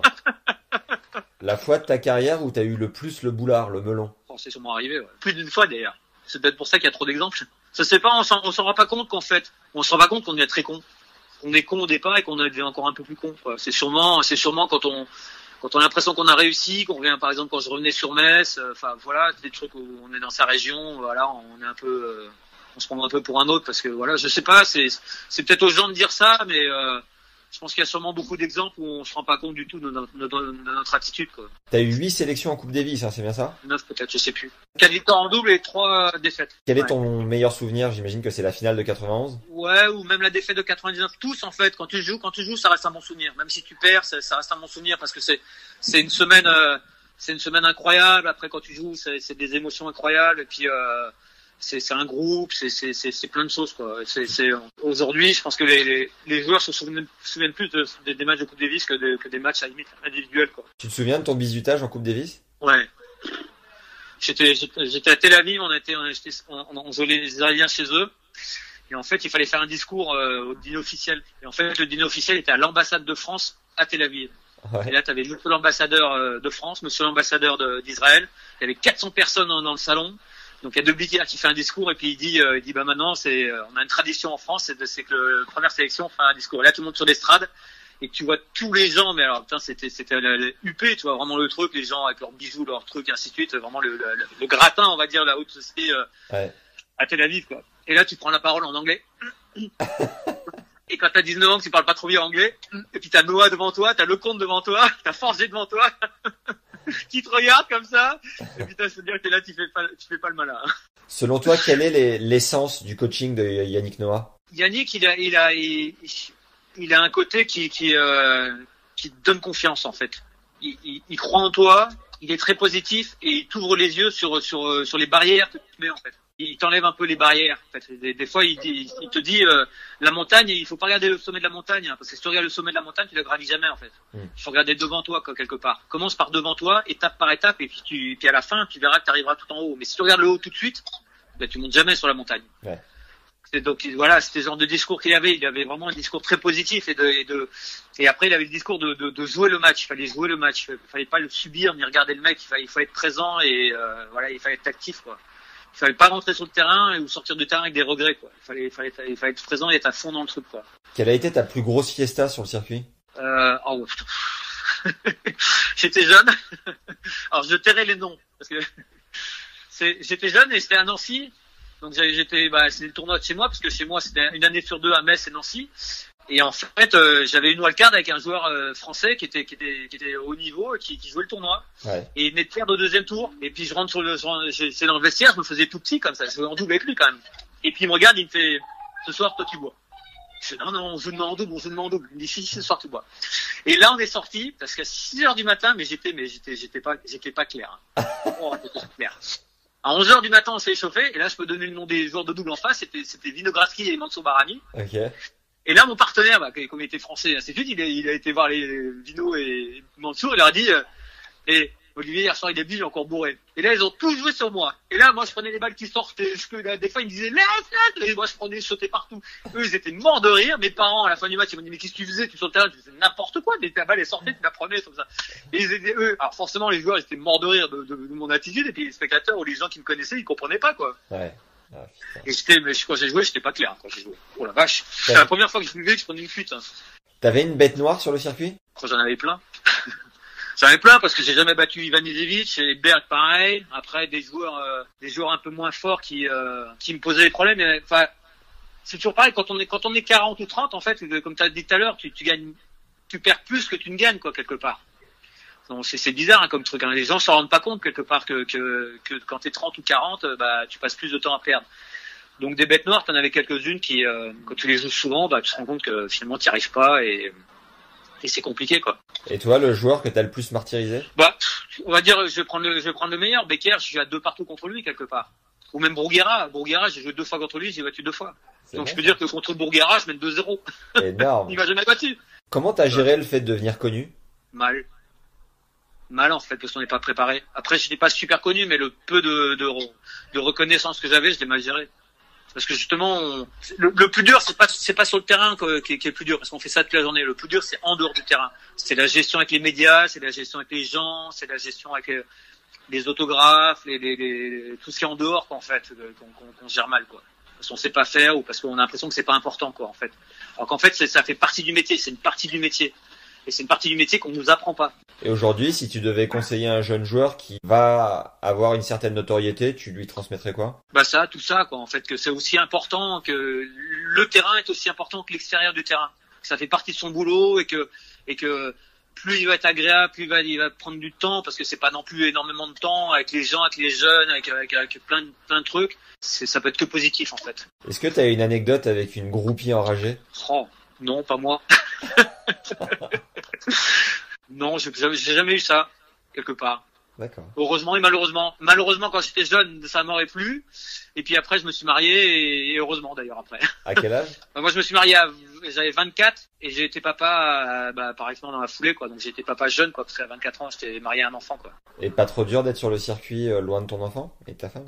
Plus dur pour eux, quelque part, parce qu'eux sont pas habitués. Toi, c'est ta vie, quelque part. Toi, Ouais. tu, tu, euh, après, après, moi, je- au début, quand mes enfants, parce que j'ai eu deux filles très rapprochées, euh, au départ, je voyageais tout le temps jusqu'à l'école maternelle, parce qu'à trois ans, elles ont toujours voyagé avec moi. Donc, il m'est arrivé, par exemple, de partir. On a fait une fois, on a, on a fait une tournée euh, Paris, Doha, Sydney, Melbourne, Los Angeles, Miami, Paris en un mois et demi. On est parti avec 150 kilos de bagages. Wow. Euh, donc euh, après les filles, les filles d'aujourd'hui, quand on leur parle, elles se souviennent plus, plus trop de, de, de ces souvenirs-là. Mais, euh, mais jusqu'à 2-3 ans, elles voyageaient tout le temps avec moi, ouais. Après, c'était plus compliqué. Elles faisaient que la tournée américaine. Est-ce que t'avais des superstitions euh, sur le circuit? Ouais. Lesquelles? Je mettais toujours le, alors les chaussettes Lacoste, elles avaient un crocodile sur une chaussette. Ah ouais. Sur la paire, elles mettaient un crocodile. Et moi, je mettais le crocodile à l'intérieur. Bah, en fait, le crocodile, c'était soit tu mettais la chaussette sur le pied gauche ou soit sur la chaussette du pied droit. Bah, moi, je mettais sur le pied gauche parce que le crocodile était à l'intérieur, en fait. Parce après, ils ont changé maintenant. Maintenant, ils ont mis un crocodile sur chaque cha- chaussette. Ah on va dire. Alors qu'avant, c'était un crocodile sur la, sur la paire. Il y, avait, il y avait ça et après, je mettais, je mettais toujours une serviette sur la chaise euh, quand, quand, quand je m'asseyais. J'avais horreur d'arriver sur la chaise avec la chaise froide et hop, me poser, ah, putain, ça refroidissait le- les fesses, on va dire. Donc je mettais une serviette. Quelle a été ta plus belle rencontre sur le circuit? Moi, mon problème, c'est que je connaissais, même si j'avais des affinités, enfin des affinités, de, c'était plus des relations, euh, pas, pas de travail, mais voilà, je voyais ça plus comme ça. J'ai, j'ai- comme, j'ai- comme je suis quelqu'un de très sensible, on n'a pas l'impression, mais je suis quelqu'un de très sensible. Euh, j'avais pas envie de trop m'attacher aux gens, en fait. Parce que quand je m'attachais aux gens, bah, quand je les jouais, après, j'avais du mal à être, euh, à vouloir gagner, on va dire quelque part. J'étais vraiment, euh, c'était compliqué à ce niveau-là. C'est pour ça que des fois, je pétais un peu des câbles contre les arbitres pour pouvoir me, me, me motiver et avoir de la détermination pour gagner, quoi, me, me mon- monter un peu la l'agressivité entre guillemets. Parce qu'il arrivé de faire des matchs en me disant putain mais euh, putain joue pour gagner, qu'est-ce que tu fais là? C'est pas parce que c'est ton pote que tu dois, enfin voilà quoi, joue quoi, enfin fais quelque chose. Quoi. Euh, Il y avait vraiment des gens super sympas, quels que soient les, les, les- pays, euh, vraiment fait des bonnes rencontres quoi, vraiment. ce qui est- ce qui est très agréable maintenant, c'est quand tu les revois 20 ans après ou 15 ans après. Tu vois, je les, je les suis sur Facebook tu les vois dans, dans, dans le tournoi. Par exemple, il y a, il y a quelques années, j'ai j'ai travaillé à l'ISP et j'étais sur le terrain et puis il y a un mec qui passe derrière et puis je dis putain, ça faisait quoi 20 ans que je l'avais pas vu? Ouais. Et je lui fais putain cette, cette tête elle me dit quelque chose, elle me dit quelque chose. Et puis euh, il vient vers moi, je dis putain, je, suis- je suis vraiment désolé mais putain on, on se connaît. Il me dit ouais Daniel Vacek. Et Daniel Vacek quand on jouait, Je ne supportais pas. Il était insupportable, vraiment. Il, bon, et après, il était chiant à jouer, il jouait avec Kafelnikov en double. Enfin, il, avait, il avait une attitude que, que j'aimais pas. Alors, il n'était peut-être pas mon attitude à moi aussi en retour, hein.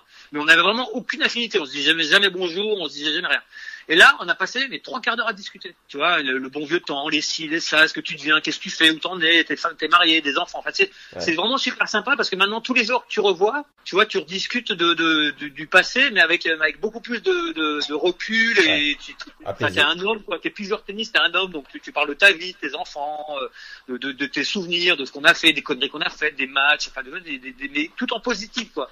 Et ça, c'est vraiment super sympa quoi. C'est vraiment super agréable. Et le, le meilleur pote que t'aies gardé de cette époque euh, de, du circuit? Moi, je suis toujours en relation avec, avec Jeff Tarango quelque part, qui est avec Los Angeles. euh, Je suis toujours en relation avec lui. Après, les Français, euh, on se voit moins parce que bon, chacun a son activité, chacun a ses trucs, et ainsi de suite. Donc, euh, donc puis après, moi, je suis parti de Paris depuis quelques années, donc euh, je suis sur Biot. À Biot, il y a pas grand monde euh, non plus, donc donc j'ai pas gardé trop d'affinités ni trop de relations. Euh, je suis toujours informé de ce qui se passe, je sais ce qui se passe, mais euh, j'ai pas, enfin, voilà quoi. J'ai pas, j'ai pas des joueurs français qui viennent manger chez moi quoi, par exemple. En termes de prize money, t'as gagné 2 788 904 dollars Brut. brut, en simple et double confondus. Quel regard tu portes sur ce montant? Alors on va, on va le relativiser parce que ce montant déjà un il est brut donc il y a, il y a- il y a- il y a tout ce que tu enlèves les tournois. Que quand tu vas dans les tournois tu payes des taxes À et peu après, près, à et peu après près combien? Tu retires combien? Bah, ça dépend. En Allemagne c'est 30%, en- en- aux États-Unis ça peut être jusqu'à 40% euh, dans les États. Après il y a, enfin c'est en moyenne 30%. Puis après moi j'ai été le seul joueur qui a vécu en France. Tous les, tous les joueurs sont partis à l'étranger, en Suisse ou en Angleterre, j'étais le seul joueur qui j'ai voulu que mes filles soient éduquées en France, et puis moi, ça me dérangeait pas quelque part entre guillemets de payer des impôts et de vivre en France. Quoi. Donc moi jusqu'à, on va faire le calcul, hein, jusque fin août, je bossais pour l'État français. Après de, après septembre et octobre, bah, ça me payait ma saison, les hôtels, ma femme emmenait au restaurant, les, les voyages, ainsi de suite. Donc septembre, octobre, novembre, bah, j'avais les, les frais fixes bah, de l'année, hein, puisque tu as toujours tes enfants vont à l'école, faut acheter à bouffer et comme ça. Donc je mettais de l'argent de côté, on va dire sur, sur décembre seulement. Wow. Donc on a, on a l'impression que les gens roulent sur l'or et gagnent beaucoup d'argent. Bah moi, sur tout ce que j'ai gagné, tu vois, tu peux retirer euh, divisé par 12 quoi. Alors brut, t'enlèves déjà 30 ou 40 Ouais. et sur tout ce qui reste, tu divises par 12 encore pour savoir si combien il, il peut me rester. Il vient encore après euh, ainsi de suite quoi. Je gagne euh, quelque part pas autant de ça, pas autant d'argent que. Mais après, après, je vais pas pleurer. Hein. J'ai fait le tour du monde, j'ai quand même gagné ma vie. Mais ce que je veux dire, c'est que c'est, c'est, on ne voit toujours que les meilleurs qui gagnent des millions de dollars. Mais il faut pas oublier que derrière, euh, ça descend vite. Et à l'époque, on gagnait quand même moins d'argent. Moi, la première fois que j'ai joué Roland, j'ai gagné 15 000 francs. Ça fait 2000 euros. Aujourd'hui, ils sont à 50 000 euros. Le jour et la nuit. Ouais, c'est ça. Est-ce que tu te souviens justement de la première fois où t'as gagné ton premier gros chèque? Est-ce que t'as ressenti? Ouais, c'est ça, c'est Roland. La première fois que j'ai Roland, euh, j'ai gagné 15 000 francs. euh, c'était, euh, c'était incroyable, quoi. C'est, c'est vraiment, euh, ouais, c'est, c'est, c'est une somme, quoi. Ouais. Après, on se rend pas compte, mais, mais c'est vrai que c'est, c'est, on rentre dans un système où après, ça rentre dans la normalité. C'est ça que c'est là où on est décalé, parce que ça rentre dans la normalité, alors que la normalité, elle est, elle est pas de gagner 100 000 dollars ou 200 000 dollars sur une semaine, quoi. Quel a été le, le plus gros craquage que t'aies fait en termes de dépenses pendant ta carrière? J'en ai un ou deux. Je me suis, j'ai pas, j'ai pas vraiment, je me suis pas vraiment lâché. J'ai, une année, une année à Stuttgart, on avait des prix parce que Mercedes, ils étaient sponsors du tournoi, donc on avait, on avait 20% sur les Mercedes. Donc une année, la- l'année où ils ont sorti la, la, la, la SL, on va dire, le truc, le truc décapotable avec le bouton, là, tu mettais 45 secondes pour enlever la capote. En fait, j'ai acheté une 500 SL, 500 SL avec toute option, ainsi de suite. Bon, ok. Donc euh, bon, c'était une certaine somme, on va dire. Ouais. Et, et j'ai mis un an et demi à la, à, à, à la voir. Parce qu'à l'époque, il y avait tellement de demandes qu'on mettait un an et demi à la recevoir. Le truc, c'est qu'un an et demi après, j'étais marié à un enfant. Donc j'ai gardé une semaine. Parce que le, le bébé, la poussette, on pouvait pas la mettre dans le coffre. Donc j'ai gardé une semaine et j'ai acheté un appartement. Voilà, ça a été un, mon premier craquage. Et après mon deuxième, j'ai acheté une montre. Voilà, j'ai acheté une Breguet. euh, une fois, on, bah, à Doha, hein, à Doha, on avait 50% sur les, sur les montres. On avait 50% sur les montres sur les prix hors taxes en plus. Parce qu'il n'y avait pas de TVA à, à Doha, donc j'ai acheté. Quelle est ta définition euh, personnelle de la richesse? Financière ou humaine? Ce que tu veux dedans. Selon toi, la vraie richesse. La vraie richesse, c'est la famille, les amis, les enfants. C'est la richesse. C'est euh, le tout le reste, c'est matériel. En fait, euh, aujourd'hui, on est dans une société où euh, qui est devenue matérielle, donc on survit plus ou moins bien quelque part. Donc les gens qui sont milliardaires ou millionnaires, donc ils vivent bien, on va dire matériellement parlant. Ils, ils se posent pas la question du fin de mois. Mais après, c'est pas pour ça qu'ils ont des amis ou des, des, des gens qui sont pas intéressés autour d'eux, quoi. Je pense que la vraie richesse, c'est d'avoir des amis qui t'aiment pour ce que tu es, avoir des enfants. Moi, j'ai cinq enfants, j'ai la chance d'avoir cinq enfants. euh, Voilà, donc là en ce moment on fait des apéros en FaceTime, on est on est on est tous les cinq connectés. Enfin il y en a deux qui sont ici, et les trois autres on est connectés ensemble. Donc euh, de Montréal, de Paris, de ça, puis on passe trois heures ensemble en FaceTime. Voilà, je crois que c'est ça la vraie richesse, c'est c'est euh, c'est c'est nos enfants quoi avant tout. Quelle est ton ta vision du du circuit, de l'évolution du circuit, tu sais, avec les innovations sur la next gen, le timer, le fait que euh, le tennis soit peut-être euh, assez long et lent à regarder. Comment est-ce que tu le vois évoluer toi sur les années à venir? La principale évolution qu'ils ont faite, qui qui est pas une réussite pour moi, c'est la surface, c'est la vitesse de jeu. Ils ont tout nivelé en fait. Que tu joues à Wimbledon, à Roland Garros, à Flushing ou à, ou à Melbourne, tu joues de la même façon. Donc les donc les joueurs aujourd'hui, il y a plus de spécialistes quelque part. Alors qu'à l'époque, il y avait des spécialistes de terre, des spécialistes de gazon, des spécialistes de surface rapide. Aujourd'hui, c'est linéaire. c'est- on a l'impression de voir jouer le même joueur quoi quelque part. Quoi. C'est c'est joueurs toujours tout de la même façon quoi. C'est un peu dommage, je trouve. Il y a, il y a plus ce- cette contradiction de, de style de jeu quoi. Ils ont tous pratiquement le même style quoi. Un peu de choses près quoi. Donc ça c'est, je trouve qu'ils devraient euh, écarter un petit peu la vitesse de jeu entre Roland et Wimbledon, euh, un peu plus un peu plus rapide à Wimbledon, en salle pareil ou même sur dur quoi, pour que ça pour que ça relance un peu les attaquants, ça isolé, euh, des jeux un peu plus atypiques, on va dire. Après tout ce qui est euh, règles de jeu, euh, des fois j'ai l'impression qu'on va trop loin. Là par exemple le coaching euh, à chaque fin de set pour les filles, là, je trouve que ça va trop loin quoi. Là vraiment c'est ça devient un peu n'importe quoi, quoi. Bientôt c'est les coachs qui vont rentrer sur le terrain pour jouer quoi. Enfin tu vois je veux dire, c'est faut arrêter justement le tennis, c'est c'est justement trouver des réponses tout seul. Le coach, on travaille suffisamment avant et après pour pas en même temps, en plus sur le terrain, rentrer et dire voilà, fais comme ci, fais comme ça, il faut faire ci, faire ça à la joueuse ou au joueur de trouver des réponses. Après tout ce qui est timer, bah moi je trouve que c'est pas mal, au moins ça ça accélère un peu le jeu. Après les 5-7, bon ça reste ça reste euh, que les grands chelems, donc c'est pas non plus euh, enfin voilà quoi, je trouve que c'est euh, gagner un match en 5-7 pour un joueur, c'est quelque chose d'unique quoi. Le nombre de jeux par set Nombre de jeux par set, je- des fois je suis partagé à me dire, euh, des fois c'est vrai que les jeux, les sets en 4 jeux, ça enlèverait tous les tous les temps morts qu'il y a de début de set en fait. Parce que les, les, les débuts de set, on voit les, les, les meilleurs, les Djoko, les Nadal, les Federer, des fois ils, ils, met- ils mettent du temps un peu à se mettre dedans, ils, ils, ils- ils gèrent leur jeu de service.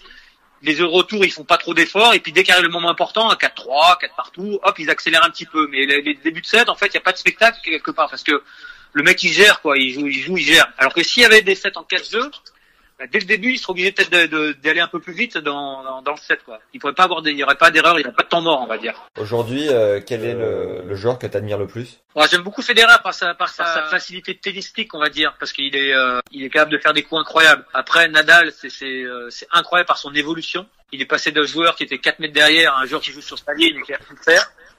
Et après, un joueur comme Djoko, il, moi, il m'impressionne aussi parce qu'il est capable de fois d'avoir des séquences où il fait zéro faute, quoi. Il, il rate plus une seule balle, quoi. Il est partout, il fait plus une faute. Et ça, c'est, incroyable, quoi. Quand on voit la vitesse de jeu et euh, la capacité à ne plus faire de faute, avec de la qualité, hein. C'est pas comme s'il poussait la balle à deux heures, quoi. C'est, c'est impressionnant, quoi. Est-ce que tu as vécu des trucs avec ces mecs-là, une anecdote euh, que tu pourrais éventuellement... Ouais, Federer. Federer, j'ai joué deux fois, je suis un partout. Yes! Énorme, c'est bon. J'ai joué, la première fois à Toulouse, dernier tour des qualifs. J'ai perdu 4 et 4. Pareil, un petit jeune, je sais pas d'où il sortait, putain, il, il- vraiment incroyable. Je me suis dit, putain, ça m'énervait parce qu'il jouait vite déjà, putain. Et après, je l'ai rejoué trois mois après en Australie, premier tour des qualifs.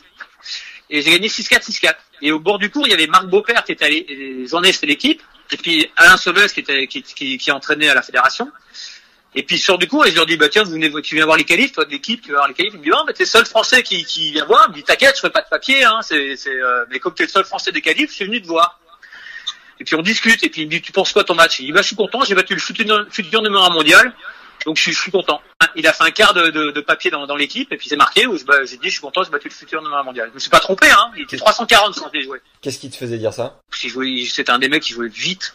Mais vite, c'est incroyable. Un coup droit, ça partait à une vitesse. Service et coup droit, ça partait vite, mais euh, avec une facilité incroyable. C'est un des joueurs qui jouait, qui jouait le plus vite sans, sans effort. quoi. Sur ta carrière de coach, l'entraîneur actuel qui t'inspire le plus? J'en, ai pas vraiment. Je trouve qu'on on apprend tous les jours. C'est un métier on apprend tous les jours. On peut s'inspirer de tous. En fait, chacun, chaque, chaque entraîneur a une expérience différente. Elle est pas mieux ni moins bien. Elle est différente. Et la différence fait la richesse de, des connaissances et de la façon de, de- d'approcher ou de dialoguer et de communiquer en fait. Parce que tu prends, tu prends 10 gamins, tu dis lever les genoux, bah, sur les 10 gamins, il y en a qui vont faire ça, il y en a qui vont faire ça, et l'autre qui va, enfin voilà. Il y en a peut-être un ou deux qui vont effectivement lever les genoux. Les autres, ils vont, ils vont te regarder des yeux ou ils vont faire des trucs différents. Donc, euh, donc la, le coach, il doit adapter sa communication, il doit apprendre à communiquer avec, avec la personne qui est en face, quoi, quelque part. Et chaque coach est capable de communiquer, mais il communique à sa façon. Donc t'apprends, t'apprends de tout le monde en fait. Quel est le joueur que tu prends souvent en exemple auprès de tes poulains et pourquoi? Je prends pas vraiment de joueur en exemple parce que j'essaie plutôt de le- leur expliquer et de, de leur faire comprendre euh, à partir du moment où ils font telle action, quelle va être la réaction et comment ça va aller, pourquoi et comment. J'ai vraiment, j'essaie vraiment de, leur expliquer au maximum toutes les conséquences positives et négatives de, de leur choix en fait. De leur expliquer que dans quelle direction il aller et de quelle façon en fait. J'essaie vraiment de leur donner le maximum de réponses euh, par rapport à au chemin qu'ils doivent, qu'ils doivent, euh, qu'ils doivent effectuer. Quel est ton le conseil que tu juges le plus important à transmettre grâce à ton expérience du circuit? Ah, il faut avant tout aimer ça et se faire plaisir. Quoi. Il faut vraiment se faire plaisir avant tout. Quoi. Le mec qui, qui va, qui va sur un terrain, euh, on a l'impression, en disant, on a l'impression qu'il travaille ou qu'il s'entraîne, en, comme aller au bureau, et il faut qu'il arrête tout de suite. Quoi. Ouais. C'est, tu, tu peux pas dire, tiens, aujourd'hui, ah bah j'entraîne mon 10h midi, bon, à 10h midi, ok, voilà. Non, non, il n'y a pas d'heure, il n'y a pas de règle, il faut, il faut y aller, se faire plaisir et aimer ça, quoi. Donc tu peux pas regarder ta montre quand tu t'entraînes, quoi. C'est pas possible, quoi. C'est, c'est, il faut vraiment avoir du plaisir à faire tout ça, il faut aimer souffrir, il faut, il faut s'éclater, quoi, avant tout. Quel est ton à ce jour ton plus grand souvenir en tant que coach sur le circuit? Bon, j'ai entraîné Gaël euh, quelques temps, donc euh, donc euh, c'est vrai que c'est un grand souvenir euh, avec Gaël parce que bon, et c'est- on avait une relation particulière parce que je l'avais eu en junior, en jeune. En junior, je me rappelle une année, hein, il, il commençait les futurs et puis on était en Angleterre et puis il pleuvait, donc on il- vraiment de la petite pluie anglaise, c'est la fameuse, il pleut pas trop pour pour arrêter, et puis et puis et puis ça mouille quand même le terrain, les balles, donc la terre battue est devenue mais vraiment c'est vraiment d'une lourdeur comme ça. Puis moi je lui disais voilà tu joues là les zones, les ci, les ça, parce qu'il faisait n'importe quoi quand il jouait. Donc il respectait le schéma. Donc le premier set il pleuvait pas, donc il, a gagné 6-2. Puis après le terrain ils sont embourbés, ça n'avançait plus, il n'y arrivait plus quoi. Donc il perd le second set et puis euh, au début du troisième il commence à me regarder, il dit je vais péter un câble, je vais péter un câble, j'en veux plus de ta tactique, j'arrive plus, je peux plus, je tiens plus comme ça. Et donc finalement on arrête, hein, 0 pour l'autre et 0-30. Et puis il pleut complètement. Donc là, et là on arrête, on arrête le match et puis euh, on, va, on va au bar, on attend, on attend, et puis euh, on discute du match. Il me dit non mais ton match là j'en peux plus là, il pleut trop, je, balance le match et on se casse, j'en peux plus là comme ça. Il me fait, j'ai dit on se casse, tu te casses, tu balances ton match, ok. Et je prends mes affaires, je me casse. Je dis ben moi je rentre, je prends billet d'avion, je rentre, Il y avait Jocelyn Wana qui était là, puis il y avait Gaël qui était, qui là aussi. Bah vous, tu veux balancer, Jocelyn est perdu avant. Donc j'ai dit tu veux balancer le match, ok moi ça m'intéresse pas, je me casse. Donc je sors du bar et je, monte dans le bus.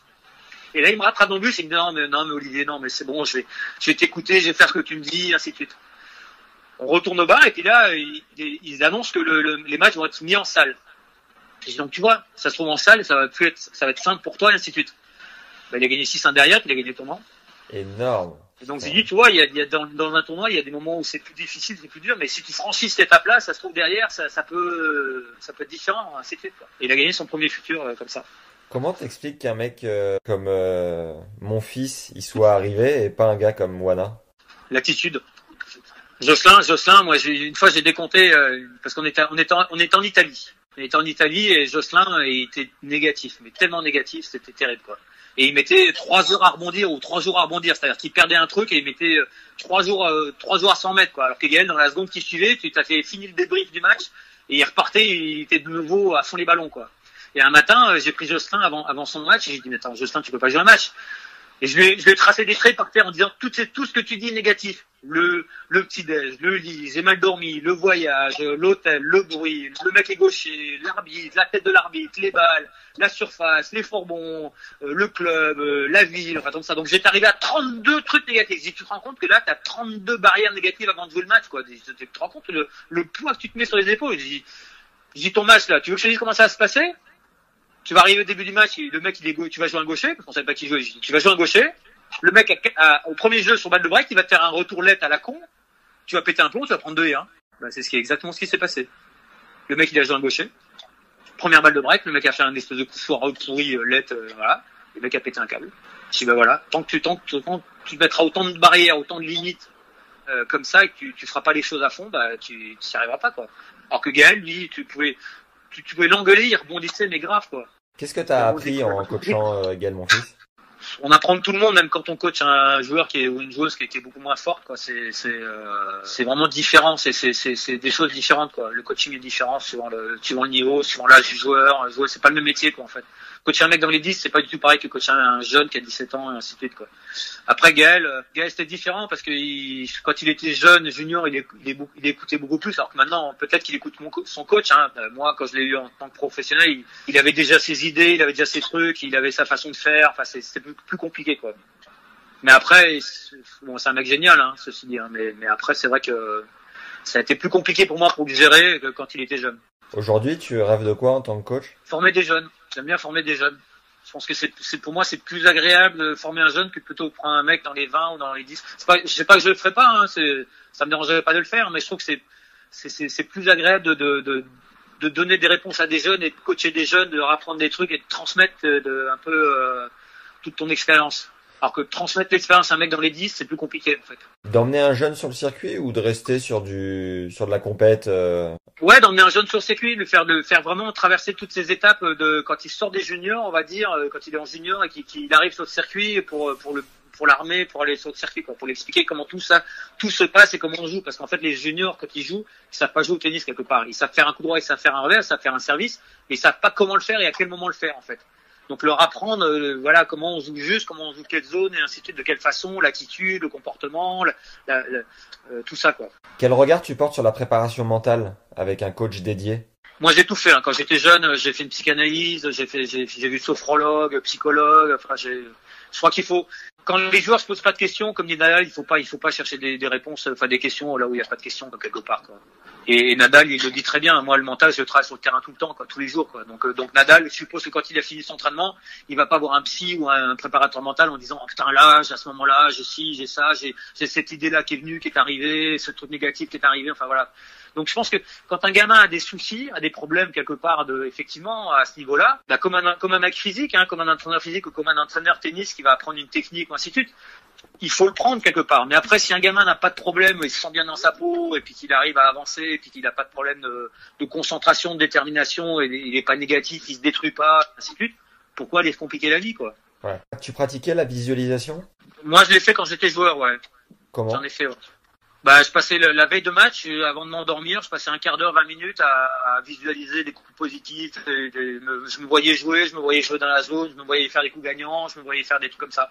Surtout- tout- toujours la, la veille de match. Comment t'as appris un ça peu, un- pff, en regardant, en lisant, en observant, en- voilà. Une fois, une fois, ça, ça m'avait marqué. C'est, je crois que la première fois que je l'ai vu, c'est, c'est, pendant, je regardais la télé, je regardais une compétition de ski, et en fait, en haut, on voit pas les, les skieurs se préparer derrière le, le départ.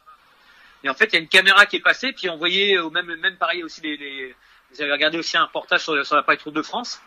Et on voyait les pilotes, euh, et comme le skieur, fermer les yeux et imaginer le, le parcours qu'ils faisaient. Ouais. Et quand tu vois aujourd'hui la patrouille de France, quand tu regardes le- leur reportage sur eux, ils ferment tous les yeux et ils sont tous en train de faire des mouvements et en visualisant le parcours de tout ce qu'ils font quoi, en fait quelque part. Et en fait, euh, tu te rends compte que dans leur esprit, c'est déjà fait quelque part. Ils visualisent le truc, ils le font déjà, donc ils le répètent, tu vois, dans, dans- au niveau mental. Et après, une fois que tu l'as fait au niveau mental, bah, c'est plus facile à exécuter au niveau physique.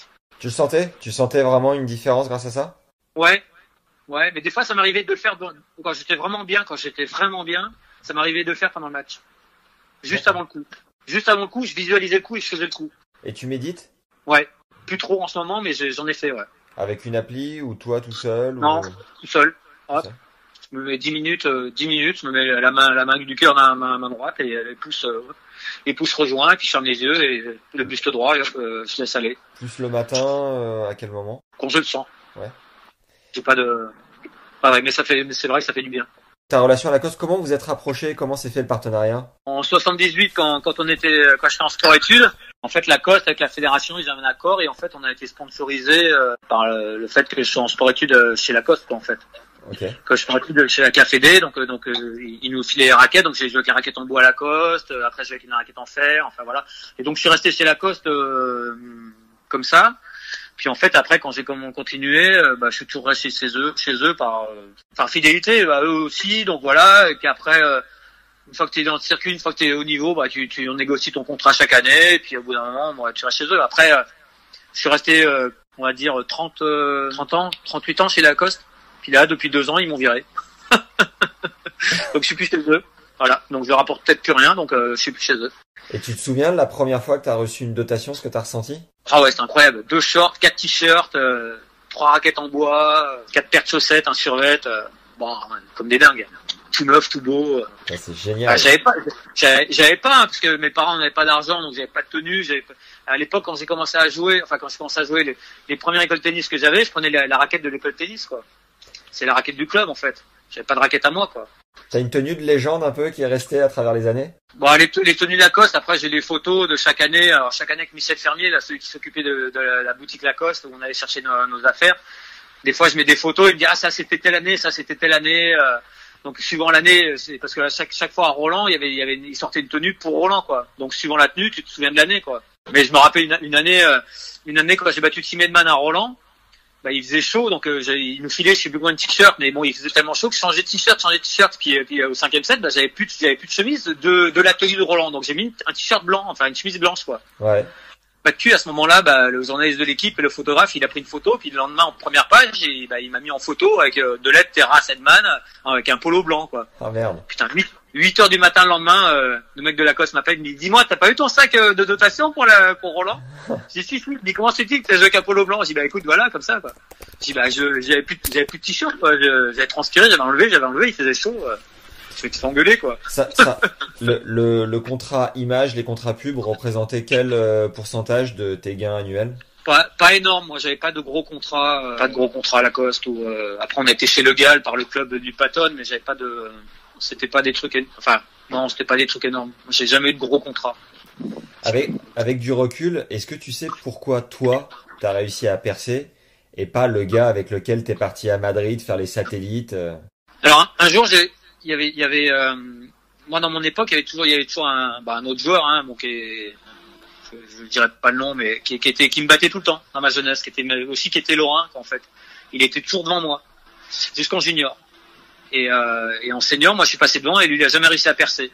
Puis un jour, j'ai discuté avec son entraîneur euh, de l'époque. Il me dit, mais qu'est-ce qui a fait la différence? Il me dit, bah toi, toi, tu faisais tout plus deux minutes ou trois minutes en, en dehors. Tu faisais des trucs, toi, perso, comme ça. Lui, il faisait ce qu'on lui demandait, mais jamais plus. Ouais. Jamais plus. Toi, tu étais plus déterminé et puis après, t'en faisais encore derrière. Lui, il, faisait ce qu'on lui demandait, comme un, comme un mec qui allait au bureau, comme un, comme un, comme un fonctionnaire.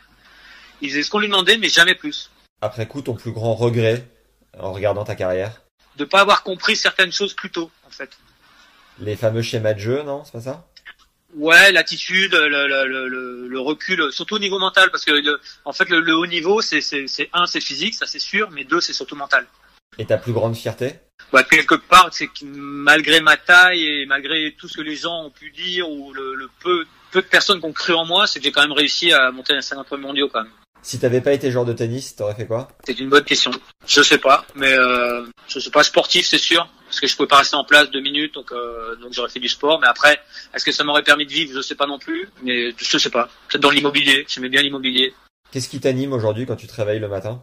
Ma famille, mes enfants. Comment tu te sers des réseaux sociaux et à quelle fréquence? Moi, je m'en sers pas vraiment. Je, je, bon, je suis connecté euh, forcément sur Facebook et sur Twitter. Euh, bah là, en ce moment, plus que d'habitude. Après, euh, moi, les réseaux sociaux, là, surtout sur Twitter, je m'en sers plus pour avoir des infos euh, de ce qui se passe dans le monde, quoi, politique ou. euh, je, je suis des gens qui sont dans le tennis, mais je suis plus des gens qui sont dans la dans la sphère politique ou dans la sphère de de de, de, de ce qui se passe dans le monde, quoi. Ça m'intéresse plus de que à la limite que le tennis, quoi, quelque part. Qu'est-ce que tu fais aujourd'hui pour être une meilleure personne au quotidien? Oh, bonne question. On essaie de s'améliorer, de se remettre en question. Alors euh, des fois on fait des erreurs et puis euh, on essaie de réfléchir à pourquoi, comment et euh, après on a nos enfants qui nous le rappellent aussi et puis et puis nos enfants grandissent donc forcément no- notre discours de change, notre attitude change et on se remet en question différemment. Quoi. Moi j'ai des enfants qui ont de 28 ans jusqu'à jusqu'à 13 ans quoi donc euh, donc c'est surtout ça qui nous qui nous qui nous remet en question et qui nous fait avancer, qui nous fait évoluer quoi. C'est surtout les enfants quoi. À notre femme, ma femme et mes enfants quoi. Est-ce que t'as un ou plusieurs livres qui ont marqué ta vie? Non, pas, pas, pas spécialement. Après, j'ai lu beaucoup de trucs sur, les, sur la psy- psychanalyse et des Freud et compagnie, donc et Jung et compagnie, mais ça m'a pas marqué spécialement. Euh, c'est pas des livres qui, c'est pas les livres qui m'ont marqué euh, spécialement. T'as une citation que t'aimes bien euh, sortir de temps en temps? C'est pas gagné. Hein. C'est pas perdu non plus, mais c'est pas gagné quand même. si, si tu devais parler au Olivier euh, qui avait, euh, j'en sais rien, 10 ans, pour lui dire qu'il est sur la bonne voie, tu lui dirais quoi? Déjà, je lui expliquerai comment ça marche et comment ça fonctionne. Je lui dirai que euh, la perfection de ce monde n'existe pas. La perfection dans le tennis n'existe pas. La perfection n'existe pas. Parce que quand on est jeune, on a l'impression qu'on on veut faire tout parfaitement et gagner tous les points. Et ça, c'est pas possible. Donc il faut apprendre à, il faut apprendre à perdre et à rater et il faut gagner en ratant quelque part, en, en étant mauvais quoi. C'est la grosse difficulté. Et quand on est jeune, on, déjà on supporte pas de perdre, mais on supporte surtout pas de, de pas bien jouer quoi. Comment est-ce que tu connais Tennis Légende et pourquoi avoir accepté notre demande d'interview? Bah, tennis légende parce que forcément dans le tennis euh, tout se sait quelque part et puis euh, moi je reste quand même même si même si je suis un peu loin du tennis euh, plus souvent que je ne suis dedans, je, je suis quand même informé, je regarde, je suis euh, tout ce qui s'y passe. Et après, euh, pourquoi accepter? Parce que c'est quand même ma passion, c'est quand même ma vie, c'est quand même c'est quand même un truc qui, qui, est qui a une grosse part de ma vie, qui est importante. Donc euh, et puis j'adore en parler, j'adore partager, et donc ça reste ma passion première. Quoi. Donc euh, c'est c'est un gros moment de ma vie et ça reste encore un moment de ma vie parce que je suis toujours dans le tennis. Donc euh, euh, donc ça restera toujours euh, une grosse partie de ma vie. Quoi. Est-ce qu'il y a une personne que tu juges vraiment intéressante qu'on interview et que tu pourrais peut-être nous aider à avoir? Si oui, laquelle? Ouais, vous avez un mec comme Arnaud Bosch qui, qui est vraiment super intéressant, qui a un recul euh, déjà au niveau tennistique et au niveau euh, discours, il est, il est super intéressant. Puis après, il a une vie professionnelle et une recommandation qui est qui est fabuleuse. Donc euh, donc c'est vraiment un mec ouais, super intéressant. Qu'est-ce qu'on peut te souhaiter, Olivier, pour terminer vraiment la toute fin? Bah, ce qu'on peut me souhaiter, c'est que c'est que c'est que les gens, euh, tous les gens restent en bonne santé, surtout euh, à l'heure actuelle, et que, que cette situation finisse le plus rapidement possible, et que les gens euh, qui ont les manettes, on va dire, parce qu'il y a quand même des gens qui ont les manettes hein, tout en haut de l'échelle, euh, fassent tout euh, ce qui est possible pour euh, pour pouvoir être paré la prochaine fois et pouvoir trouver les solutions plus rapidement à, à cette prochaine fois, parce qu'il y aura il y aura une prochaine fois, forcément et elle sera peut-être forcément peut-être plus violente que, que ce que n'est le virus aujourd'hui quoi. Bon, merci beaucoup en tout cas Olivier pour terminer sur une, sur une note un peu plus euh, positive. Euh, bah, je suis hyper heureux d'avoir passé ce moment avec toi. Je t'ai découvert en Coupe Davis quand je devais avoir 10 ans peut-être. Ah, au secours. Et euh, je me souviens d'une volée claquée de revers que tu nous as faite qui, qui a rebondi dans le public après. Je me disais mais comment ce mec arrive à claquer une volée comme ça? Je faisais, je faisais du haut du corps, je faisais beaucoup de haut du corps, hein, enfin du haut du corps. Je faisais des petits exercices pour muscler l'épaule parce que forcément moi je jouais toujours, euh, la balle était toujours un peu plus haute, donc jouer au-dessus de Ouais. l'épaule, bah, ça demande beaucoup plus d'énergie. Ouais. Donc il fallait muscler, il fallait faire des petits exercices tous les jours pour pouvoir euh, avoir cette capacité à frapper fort au-dessus de l'épaule. Ce qui est pas si simple que ça. Si on m'avait dit, main. si on m'avait dit qu'un jour j'allais passer deux heures comme ça à pouvoir te poser toutes les questions, franchement, euh, j'aurais eu hâte de le faire. Donc un grand, grand merci. Prends soin de toi, Bah, prends soin de ta famille.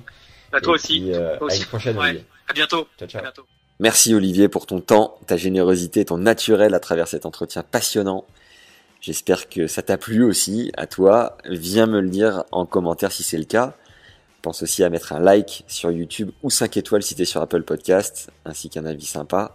Ça prend 4 secondes et nous aide comme jamais à faire connaître notre travail. Envoie l'épisode à un pote à toi parce qu'après le référencement, le bon vieux bouche à oreille reste ce qui marche le mieux pour nous aider à grandir et avoir des invités de grande qualité. Alors abonne tes potes directement sur leur téléphone et parle-leur du podcast jusqu'à temps qu'ils en parlent à leur tour, à leur famille, leurs amis, leurs maîtresses s'ils sont en primaire et ont déjà un iPhone, leur chauffeur de bus, peu importe, t'as compris. En tout cas, merci à tout le monde, à tous ceux qui ont déjà fait l'effort de voilà de contribuer. On est à 618 notes sur Apple Podcast, on va chercher les 1000. Alors chaque geste compte, mobilisez-vous. Merci également aux tipeurs qui nous soutiennent. Tipeee, c'est une plateforme sur laquelle tu peux nous soutenir financièrement. Il y a 26 légendes à ce jour qui nous ont versé un tip, donc l'équivalent d'un pourboire. Et tu n'imagines pas comme ça fait plaisir de se sentir soutenu. Je suis à temps plein sur le podcast, les hors-séries et les masterclass depuis la rentrée, pour vous régaler et ça fait un bien fou de compter sur vous. Vous êtes évidemment notre moteur, donc voilà, si tu as envie de mettre ta pierre à l'édifice, tu peux aller dans la description de cet épisode. Il y a un lien en bas de la dite description pour aller vers Tipeee et nous soutenir à hauteur de 3 euros, admettons, soit deux ficelles lardon fromage chez l'artisan boulanger au coin de la rue, ou plus, si tu veux par exemple m'aider à acheter un appartement vue océan. Un immense merci à Erwan, Antoine, Max, Lotom, Hugo, John Cos, Victor, Emery, Quentin, PC, Renaud, Homer et Romain pour votre soutien les gars. Vous êtes des bombes. D'ailleurs Romain a demandé une dédicace comme à la belle époque sur Skyrock pour féliciter son frère Antoine qui vient de remporter deux consolantes en quatrième série dans la région du Havre. Solide. On a lancé notre sixième masterclass dédiée à la prépa physique et c'est la première qui est tournée sur le cours. C'est Ralph Bogossian, un des deux prépas physiques de Ben Bonzi, actuel 63e mondial, qui met ses connaissances à ta disposition pour travailler ton œil, ta vision et ta lecture du jeu. pour une meilleure qualité de centrage à la frappe d'une part, à la David Nalbandian, son modèle. La seconde partie de ce nouveau cours est dédiée au déplacement, au freinage et à l'ancrage pour une meilleure stabilité dans tes coups d'autre part. Le but de cette masterclass est de mieux lire les trajectoires pour t'organiser plus rapidement sur le terrain, d'être moins stressé dans tes coups sous pression et d'être toujours bien placé derrière la balle. T'as accès à un programme détaillé juste en dessous, premier lien, toujours dans la description. Et ce nouveau cours d'une heure est donc enregistré sur un terrain de tennis. Il est possible de le suivre au format vidéo, audio, et je t'ai également concocté un support écrit en complément. Pour t'abonner et recevoir une nouvelle masterclass tous les 15 jours, tu as un lien juste en dessous. Et si tu veux une seule masterclass en particulier, c'est aussi possible euh, tout en bas une fois que tu as cliqué sur le lien. Et si tu n'y arrives pas, chose qui peut arriver même aux meilleurs d'entre nous, il suffit de m'écrire à max@tennislegende.fr. Si tu as des idées de partenariat ou autre, tu peux m'ajouter et m'écrire sur LinkedIn à Max Zamora, z a m o r a Et sur Insta, à Max Emia, le tout attaché. Et ETMIA, Emia, c'est toujours un immense plaisir de se parler, d'échanger, je réponds à tout le monde sans exception. À très vite avec la deuxième partie du hors-série spécial prépa physique avec notre expert Ralph Bogossian, qui coach donc Ben Bonzier, qui a passé la barrière du top 100 cette année. C'est du petit lait. D'ici là, merci pour les bonnes ondes. Prenez soin de vous et à très vite les légendes. Ciao.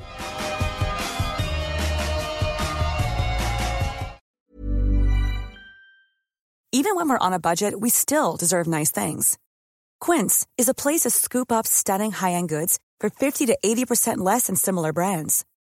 They have buttery soft cashmere sweaters starting at $50, luxurious Italian leather bags, and so much more. Plus, Quince only works with factories that use safe, ethical, and responsible manufacturing. Get the high-end goods you'll love without the high price tag with Quince. Go to quince.com/style for free shipping and 365-day returns.